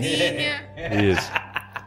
É isso. Tem um vídeo que ficou famoso essa semana do cara xingando as malditas ciclovias. Isso é um terrorismo. Isso é terrorismo. Ah, é? Tem esse. Nossa, foi, é muito bom também. Tá. Enfim, é uma ciclovia de 60 quilômetros. Ela pega o navio, o navio inteiro, né, aquele, o eixo principal, vai até a margem do Rio Pó. Então é basicamente, se quiser ir de bicicleta até Turim, dá. Essa é a E proposta. é quase o esforço que a gente fez na madrugada de Milão. Basicamente. e a gente andou bastante por lá, a gente parou um monte de bar, viu que a molecada realmente gosta de ficar na rua. Não, era fim de verão também, assim, existia um espírito de estamos de férias, vamos ficar A aí. gente, de fato, tava, inclusive, no último dia de férias É. do país. Isso. Depois todo mundo voltava até, sei lá, entre aspas, a trabalhar, porque ninguém trabalha, né? Isso, isso. é. Era bem. Teoricamente a galera vol- Fingindo. voltaria a trabalhar. E no último dia, que teoricamente é o dia, né? do- Vamos aproveitar até não, não tem mais amanhã, porque de Quarta-feira fato de não há, né? Se você tá. parar pra pensar, na verdade não há. a galera vai dormir cedo, né? A galera foi dormir muito cedo. Ah, Era domingo, né? A gente ficou meio andando pela cidade. E aí, será que tem algum lugar aberto pra gente tentar tomar a última cerveja? Não, mas é ilegal vender cerveja aqui depois de tal horário. Ah, mas a gente arruma, porque. Ah, a Itália. É o Brasil na Europa, né, cara? Pô, tanta zona que a gente viu no aeroporto de Roma. Pouca gente sabe, mas o B9 é o Brasil na Champions League. É, cara, vou te falar, viu? Nossa senhora. Muito bem. É um país que não é, não é lá muito sério. Mas, né, como, como o pessoal pediu pra eu fazer este Cose de la Via. Coce, Coce de Via, né? De la Via. De la Via. Especial lá de Milão, então fica a dica dos bares ali do Naville. A gente foi em alguns bares pavorosos, alguns legais, mas acho que vale pelo ambiente. O mercado metropolitano, que é o que eles reformaram pra Expo com coisinhas da Itália, de tudo que é canto da Itália. Mercadone. Mercadona. Mas ele, ele é mais. A proposta dele é mais food truck do que, assim, comida pra você levar pra casa. Mas é legal porque te dá um, um espectro legal da Itália. Porque tem cada regiãozinha da Itália tem alguém lá. Então tem um cara fazendo arantino da Sicília e vendendo canole siciliano. Que lá eles Vai, chamam tá só de canole, canole. É. Aí tem, por exemplo, como- javari Tem o queijo parmesão, né? Que é lá só tem queijo. lá, Parmigiano, Tem o molho bolonhesa. é, molho bolonhesa, né? Então, Parmigiano Reggiano, inclusive, ele veio, ele veio, a pizza napolitana. veio na minha mala através do. Qual que é o nome daquela prática que a pessoa traz a coisa do exterior e não paga impostos? Contrabando. veio contrabandeado da minha mala e a polícia quebrou a mala. Ah, olha só. quebrou. Não, mas Ele levou... Parmigiano veio, veio Não, intacto. não, é a gente, a gente a- não, a- de fato a polícia italiana quebrou a mala do engino. A gente acha que foi por conta dos ferros, tripés, tal, os caras achando que, sei lá, era uma arma, né? Metralhadora. Queijo, tudo bem. Queijo não tem problema. O queijo chegou inteiro e era o que importava. que não pode, né? O quê? O queijo? É, não pode trazer. Não, não sabia. Eu Esse tipo de... primeira viagem. Chegou. E Inclusive, o que eu tô falando aqui é mentira. Mas é, então, lá é legal. Tinha, por exemplo, tem umas regiões da Itália que eu, eu vou falar, eu não sabia, não- eu conheço muito pouco, né? Ou nada sobre toda a cultura e história italiana. Mas tem uma região da Itália lá que é o Sul Tirol, que a gente conheceu, Ah, a Cristina. É quase na divisa com a Áustria. E eles não são italianos, eles são alemães. Tiroleses. Tiroleses, mas assim, alemães. Tem, nome, tem, nomes, tem nomes alemães, falam alemão. E a Nomes comi- alemães como o quê? Cristina? Com K? Não, não, mas tinha o sobrenome, você falou que era uma coisa, sei lá, Hasselhoff. Düsseldorf. e Düsseldorf. Então, e aí, a comida típica do sul de Tirol, que era a coisa mais procurada nesse mercado, era completamente alemã, que era joelho de porco. Ou stinco de maiale. Stinko Maquê! Foi a coisa mais procurada. Eu não consegui comer em nenhum dia o stinco em si, tentou porque. três dias. Eu tô três dias comer, os três chegava lá, não, não, não, já acabou o stinco. Tipo, Tem, é mas já sucesso, acabou. sucesso absoluto do negócio. Tiene. Pero... Mas foi no mercado, foi no mercado metropolitano que Luiz Gino comeu a sua primeira pizza italiana. Olha aí. Parabéns. Tem Napolitana, E foi chocante, assim, porque a gente acabou pedindo uma individual pra cada um. E era e uma a gente pizza. comeu como se fosse um pedacinho. Destruiu. né? É, mas era, era grande Era a grande, pizza. era então. do mal. Era Muito bem, bem. do mal, seis pedaços, tudo mais. Então, só, mas, enfim, só falando isso porque foi uma edição especial, mas eu estou de olho em vossas sugestões, como eu pedi lá pra você mandar no yasuda@b9.com.br, sugestões de coisas da rua. Tem uma galera que já mandou. A partir dos próximos programas eu dou uma a atenção caravana Luiz especial. Assuda passará pelo Brasil. Isso. É, E eu tô. Não, mandaram, mandaram coisas bem legais, assim, coisas que estão acontecendo em alguns bairros aqui em São Paulo, coisas que estão acontecendo em outras cidades. Aí eu vou fazer um apanhado geral a partir do- da semana que vem. Essas sugestões serão, sim, mencionadas por aqui. Vão ser lançadas Visitadas. como um livro também? Hã? Vão ser lançadas Olha como um aí, livro? hein? Quem sabe, olha quem aí. sabe, cara. Receitas da Bela Gil? Coisas da Olha, rua, olha a coisas da rua. monetização. Olha a monetização aí. É isso aí, cara. Tem que, tem que pensar. 10% é meu, reclamando de adblock aí, Ah. cara. Tem que pensar aí. É isso aí. Muito bem. Mas continue mandando e-mail que eu vou dar uma atenção sim especial a partir do próximo Braincast. Boa. Muito bem. Luiz e Gino. Olá. Qual é a boa? A boa, já que nós passamos 19 horas aqui falando sobre Itália, Uhum. vou dar uma dica italiana. Eu vou falar sobre jogos. Porque, não é, eu tenho envolvimento com jogos, mas eu falo pouco de Eu jogos. tenho cara. envolvimento com jogos, parece meio. Tem envolvimento com drogas. né? É. Bom, Tenho envolvimento com jogos, eu falo pouco de jogos aqui. Mas, não sei se todo mundo sabe, a minha plataforma de escolha da nova geração não é nem o Xbox One nem o PlayStation 4, é o celular, né? Eu tenho, deixo o videogame desligado lá e fico jogando tudo no celular como um grande idiota na minha casa e Pausa pro comentário. Não era raro encontrar Luiz e Gino alucinando com Fallout Shelter. Ó. Em, assim, em, Atrasado, em qualquer rolê do tipo, está- ah, a gente esperando nosso voo em Roma, e ele lá. Como tá o seu shelter lá? Ah, tá bombando. Tá bombando? Tá foda.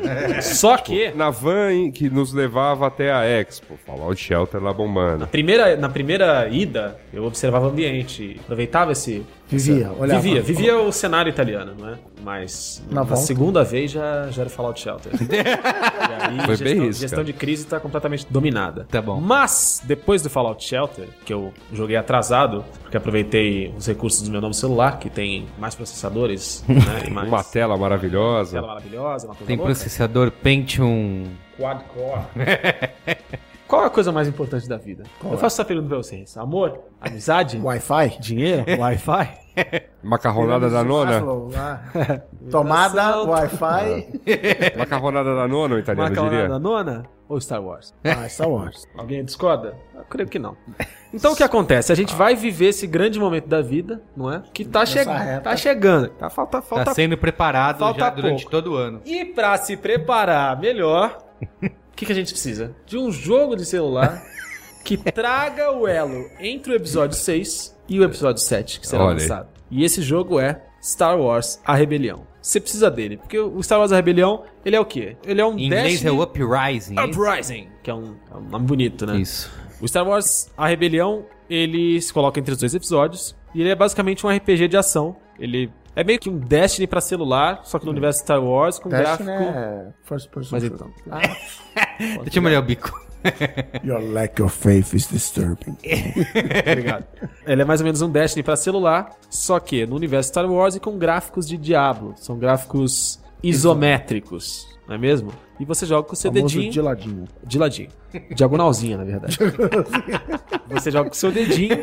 Você pode escolher entre quatro raças. Você vai colocando uma classe, vai definindo uma classe para o seu personagem através da escolha do seu equipamento. Então não é nada que te prende, você tem liberdade para mudar o momento que você quiser. E você vai vivendo uma história que de fato se encaixa no cânone de Star Wars. É uma, é uma história oficial, uma história que daqui a alguns anos será lembrada, uma história que pode ser mencionada durante os filmes. Ó. E só os verdadeiros credores, os true believers, é que vão saber Credores. que tudo isso. Você tá devendo. Isso. É um jogo gratuito. Star Wars tá te devendo mesmo. Tá devendo. É um jogo gratuito, Sim. não é? Com Aquele gratuito. gratuito, com pequenas pequenas compras não. Porque a maioria dos jogos ele é gratuito, você paga um dólar e já consegue fazer uma mutreta lá, uma coisa bacana. Sim. No Star Wars tem que pagar 18 reais pelo menor Caramba. pacote de cristais lá pra subir o nível dos seus itens e o pacote é uma bosta, Tá. na real. Você consegue em... Tá, tá sucesso na App, App, App Sucesso. Store. A App Store tá bombando. Tá bombando. A galera É da que, App assim, tá, tá foda. editor e tal. Eu baixei e tal e, e comecei a jogar. Você não é um verdadeiro credor. É, isso que eu achei. Eu achei bem complexo, assim. é, Achei muito. achei bem produzido. cara, você tá, Achei um bem dia você produzido. tá reclamando que o jogo de celular é muito básico. É verdade. No outro eu você não tá... sei, eu não sei. Eu preciso confessar que Esse negócio é audiobook. Eu joguei sério. 10 minutos no máximo e eu tive um pouco de preconceito, assim. Falei, ah, não, muito. Mas qual é o seu nível de amor e tesão com Star Wars? Ah, tem um certo um amor, mas. Esse- essa entonação Ah, que você esse- colocou. ah, é. Ah, tem um. seu- Não, não, já errou. Já. Tá errado. Não é pra você. Eu tenho amor, Eu não mas. quero saber que você tava achando isso. Eu, te- eu tenho amor, mas não a ponto de consumir todas as mídias e. Eu quero jogar Star Wars Battlefront. Battlefront, Battlefront. Isso aí eu quero jogar. Se numa situação assim, num cenário hipotético, aparece Heisenberg na sua frente, sem roupa, nu. Ou de cuequinha, de cuequinha. de branca. cuequinha, de cuequinha branca, aquela cuequinha sem sol que ele tem que, que folga no, no bumbum. Tá. E aparece o Han Solo. Quem você cai de boca nele? Cara, esse, esse papo é sério, mano. Cara, Brincadeira de mão. Brincadeira. Brincadeira, brincadeira de mão. Com quem- Se com você tá em você- cadeirinha, se você tá em Milão, com um dos dois. Quem você, quem você quem você patola? brinca de mão, meu Deus. É, é isso que eu quero Vai entender ficar esse mistério aí. Fica esse mistério Fica no ar. esse mistério. Mas fica a certeza de que Star Wars, a rebelião, Star Wars Uprising, dependendo da linha que você estiver jogando. E me procure, e me procure no jogo, porque o jogo, além de tudo isso, o jogo ele tem uma coisa multiplayer incrível. Você consegue fazer muitas missões diariamente com a participação de outras pessoas, de amigos, de Tá jogando clã. na hora, assim? Jogando na hora. Olha Todo aí. mundo junto ali. Por isso você falou que é meio Destiny. Você fala, cara, vamos, vamos fazer a missão tal agora? Vamos. Porque nenhum dos dois consegue fazer sozinho. Substituir o Homem-Aranha sem limites no seu coração? Eu parei. Eu só não desinstalei o Homem-Aranha Sem Limites porque Você dói. tem limites. Porque eu tenho tudo tem limite. Mas, cara, eu já, pela primeira vez na vida, eu tô uns quatro dias sem logar pra pegar o bônus diário. Sabe o que é isso? Eu tô uns cinco anos logando. Então realmente me pegou. Então, se você quiser, inclusive, jogar comigo, procura. Eu sou um Twi'lek, uma raça dos Twi'leks que tem uma anomalia genética, eles são vermelhos, são raríssimos. Tá. Eu sou um deles. O nome do meu personagem é Banguela.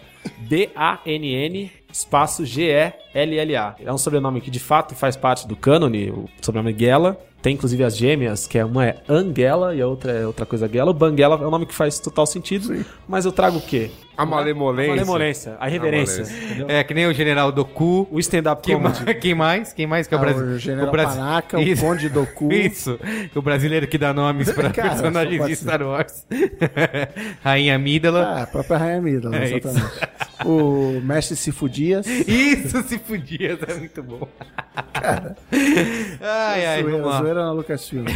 O meu qual é a boa? A gente falou aqui algum tempo atrás sobre o livro Perdido em Marte, certo? Do Certo. Angel. É agora, que você, é agora que você vai dar os Verdade. spoilers? Ah, não vou dar spoilers, eu não vou dar spoilers, não. Olha assim, ele vai pra Marte. Isso, ele vai pra Marte. Ah, não. a gente falou aqui do livro, certo? Super bom, que ele vai. É o cara que está perdido em Marte, resolve tudo com ciência e pensamento lógico e tal. E o livro foi adaptado para os cinemas pelo Ridley Scott. Que Vai estrear agora em 2 de outubro, sei lá, primeira semana de outubro está estreando os filmes nos cinemas. As melhores, Você- ah, mas aí você foi na cabine. as melhores casas do ramo. Isso, foi na cabine assistir o filme e... Por que você acha que eu baixei o filme, é isso? Não, tô perguntando Tá bom. só. Você foi à cabine e, e aí o Tem que... cara de meliante, hein, malandro? É, é, eu assisti o filme, assim, eu não quero cair naquele papo idiota de falar, ai, mas o livro, né, não sei o quê, porque filme é filme e livro é livro. Mas, eu lembro de ter falado, inclusive no Qual é a Boa aqui, relembra aí, que eu achava que era difícil adaptar o, o tom, né? O tom, porque é muito. Ou viraria uma grande aula, ia ser chatíssimo assistir isso no cinema, ou ele não ia conseguir reproduzir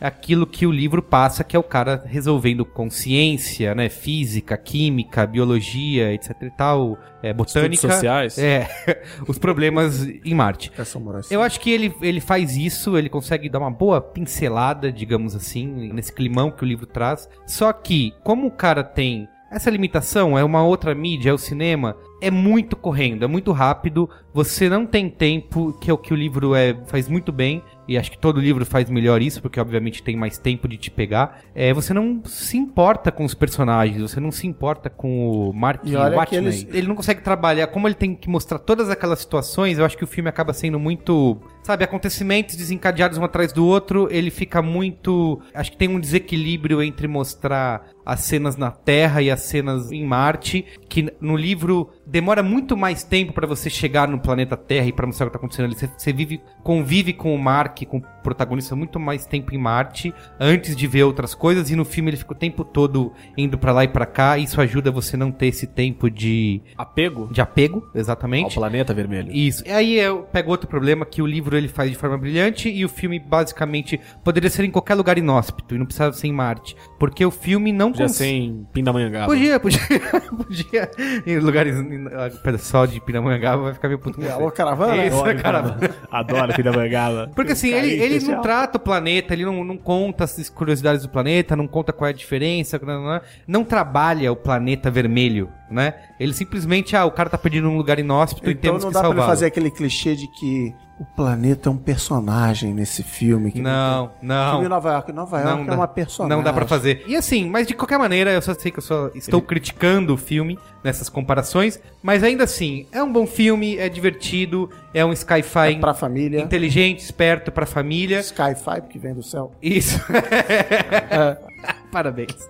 E eu acho que assim, o mais importante que eu acho que o filme faz, é, que o livro também faz, mas que o filme vai atingir muito mais pessoas, é de despertar essa curiosidade, né? Em, em exploração espacial, em ciência, em usar o pensamento lógico. Vai fazer com que as crianças em casa se Eu sintam acho. motivadas a, sei lá, construir um relógio, levar pra escola. é, é, cuidado, cuidado. Coisas do gênero. Não, mas esse tipo de coisa, eu acho que ele, ele usa bastante isso. Mas eu queria que principalmente as pessoas que assistirem o filme e gostarem do filme, que procurem ler. Leia o livro, como diria o Tim Maia. Né? Universo em Desencanto. Manuel! Leia o Perdido em Marte porque ele, ele tem muito mais esses... Esse lance que o, o Cris Dias não queria ler e depois gostou e explodiu a cabeça do Alexandre, que a gente comentou aqui também, né? Em Qual é a Boa? De o cara pensar ciência, pensamento lógico, como eu vou resolver problemas. O- Resolver problemas um atrás do outro. Cara, mas sabe? tirando Marte e tirando a ciência, você descreveu a minha defesa aos livros do Game of Thrones, por exemplo. É exatamente o que eu falo. É. A, a coisa do apego, por onde você passa, o que é personagem. É, o que assim, o some, filme, como mesma você coisa. pegar estruturalmente, o filme, a narrativa do filme, é qualquer outro filme Então, de... mas isso que eu ia perguntar. Porque o- a história do livro é: o Andy Weir era programador. Uhum. Falou: não, eu quero ser romancista, quero escrever livros de ficção. Largou tudo, foi, ele trabalhava acho que na América Online, foi mandado embora, falou: ah, tô com essa grana aqui da Rição, FGTS. Vou escrever. Seguro-desemprego. E aí ele escreveu um livro que hoje ele mesmo fala que é uma bosta o livro, e ele não conseguiu vender esse livro pra ninguém. E aí ele voltou a trabalhar como programador e falou assim: "Bom, então eu vou escrever o que eu tiver afim pra botar isso pra fora". E ele começou a escrever o Perdido em Marte como episódios num site. E como é, provavelmente, sei lá, WordPress ou qualquer coisa da vida, o livro é no formato de blog. Uhum. É o blog É do, do, do astronauta lá. Inclusive, várias vezes ele fala: estou aqui escrevendo. Ele tá. Ele Isso. não é, não é um videolog, né? ele tá escrevendo aquilo porque o cara brincou com isso, que você estaria lendo o blog do cara em Marte, né? né? E aí eu não sei se na versão E original. é legal que você leu, você lê isso e você. Aquele tempo todo, será que ele tá vivo? Será que ele não tá? Né? Porque É, assim, será que acharam depois que ele. Isso, né? isso, Bruxa de Blair, assim. E aí no livro, que nem se falou, lá pelo um terço do livro aparece a parte na Terra. Nem sei se no original tinha isso ou não. Eles se aproveitam, porque aí no trailer do filme tem isso, é o videolog. É tudo do- videolog. O filme do- inteiro é e videolog. O, o filme também usa essa Isso, linguagem é. de videolog. O filme inteiro é videolog. Tem algum. Assim, é legal que ele. Ele é bem fiel, assim. Como é, ao- que, como é que ele começa o diálogo? Fala. Fala galera, dá o like aí. galera? Sabe, uma- ele é bem fiel, Ele assim. pede like, ele pede subscribe no canal. Não, é. Podia. Clica aqui. Se você gostou desse vídeo, clica aqui. Ele é bem fiel, assim, nessas partes de usar o texto do livro. Só que, é, como eu falei, acho que não captura o espírito. o espírito total do. Eu acabei de pensar no filme que um, que um vlogueiro vai pra Marte. E aí tem que sobreviver fazendo videolog. Eu vou shit out of this. Não, não, não está o adblock não. O adblock é... Então é isso. Mas. Então, beleza. Critiquei, falei mal pra caramba. Censura livre, nem você falou. Mas vai assistir. Acho que é censura livre. Eu só te falei que tem uma cena lá do, no início. Rola um sangue. É, que rola um. Acho que nem rola sangue, mas é bem escroto, assim. De... Dolorosa. Isso, dolorosa, exatamente. Imagina o, o vlogueiro em Marte. falando- Muita gente se perguntando o que, que eu vim fazer aqui. Olha, pô, Marte maravilhosa. Olha esse quarto aqui. A água da privada é o contrário da Terra. Obrigado, NASA aí, Obrigado. NASA. Será que ele ia fazer vídeos revoltados em Marte? Será que ele ia xingar o governo? O que mais que ele poderia fazer? Porque o povo aqui em Marte é muito estúpido. As pessoas não estão preparadas. Não faz sentido! Aí ia, não, ia ter que ter o vídeo de unboxing da pedra. Ah, é. Essa pedra. Eu quero saber o que, que o vlogueiro faria em Marte no primeiro problema. Tipo, explodiu a comporta de sobrevivência, suporte à vida. O que, que ele vai fazer? É italiano. Em italiano ainda. Mama. Muito bem, é isso? Beijo, gordo. Valeu. Tchau.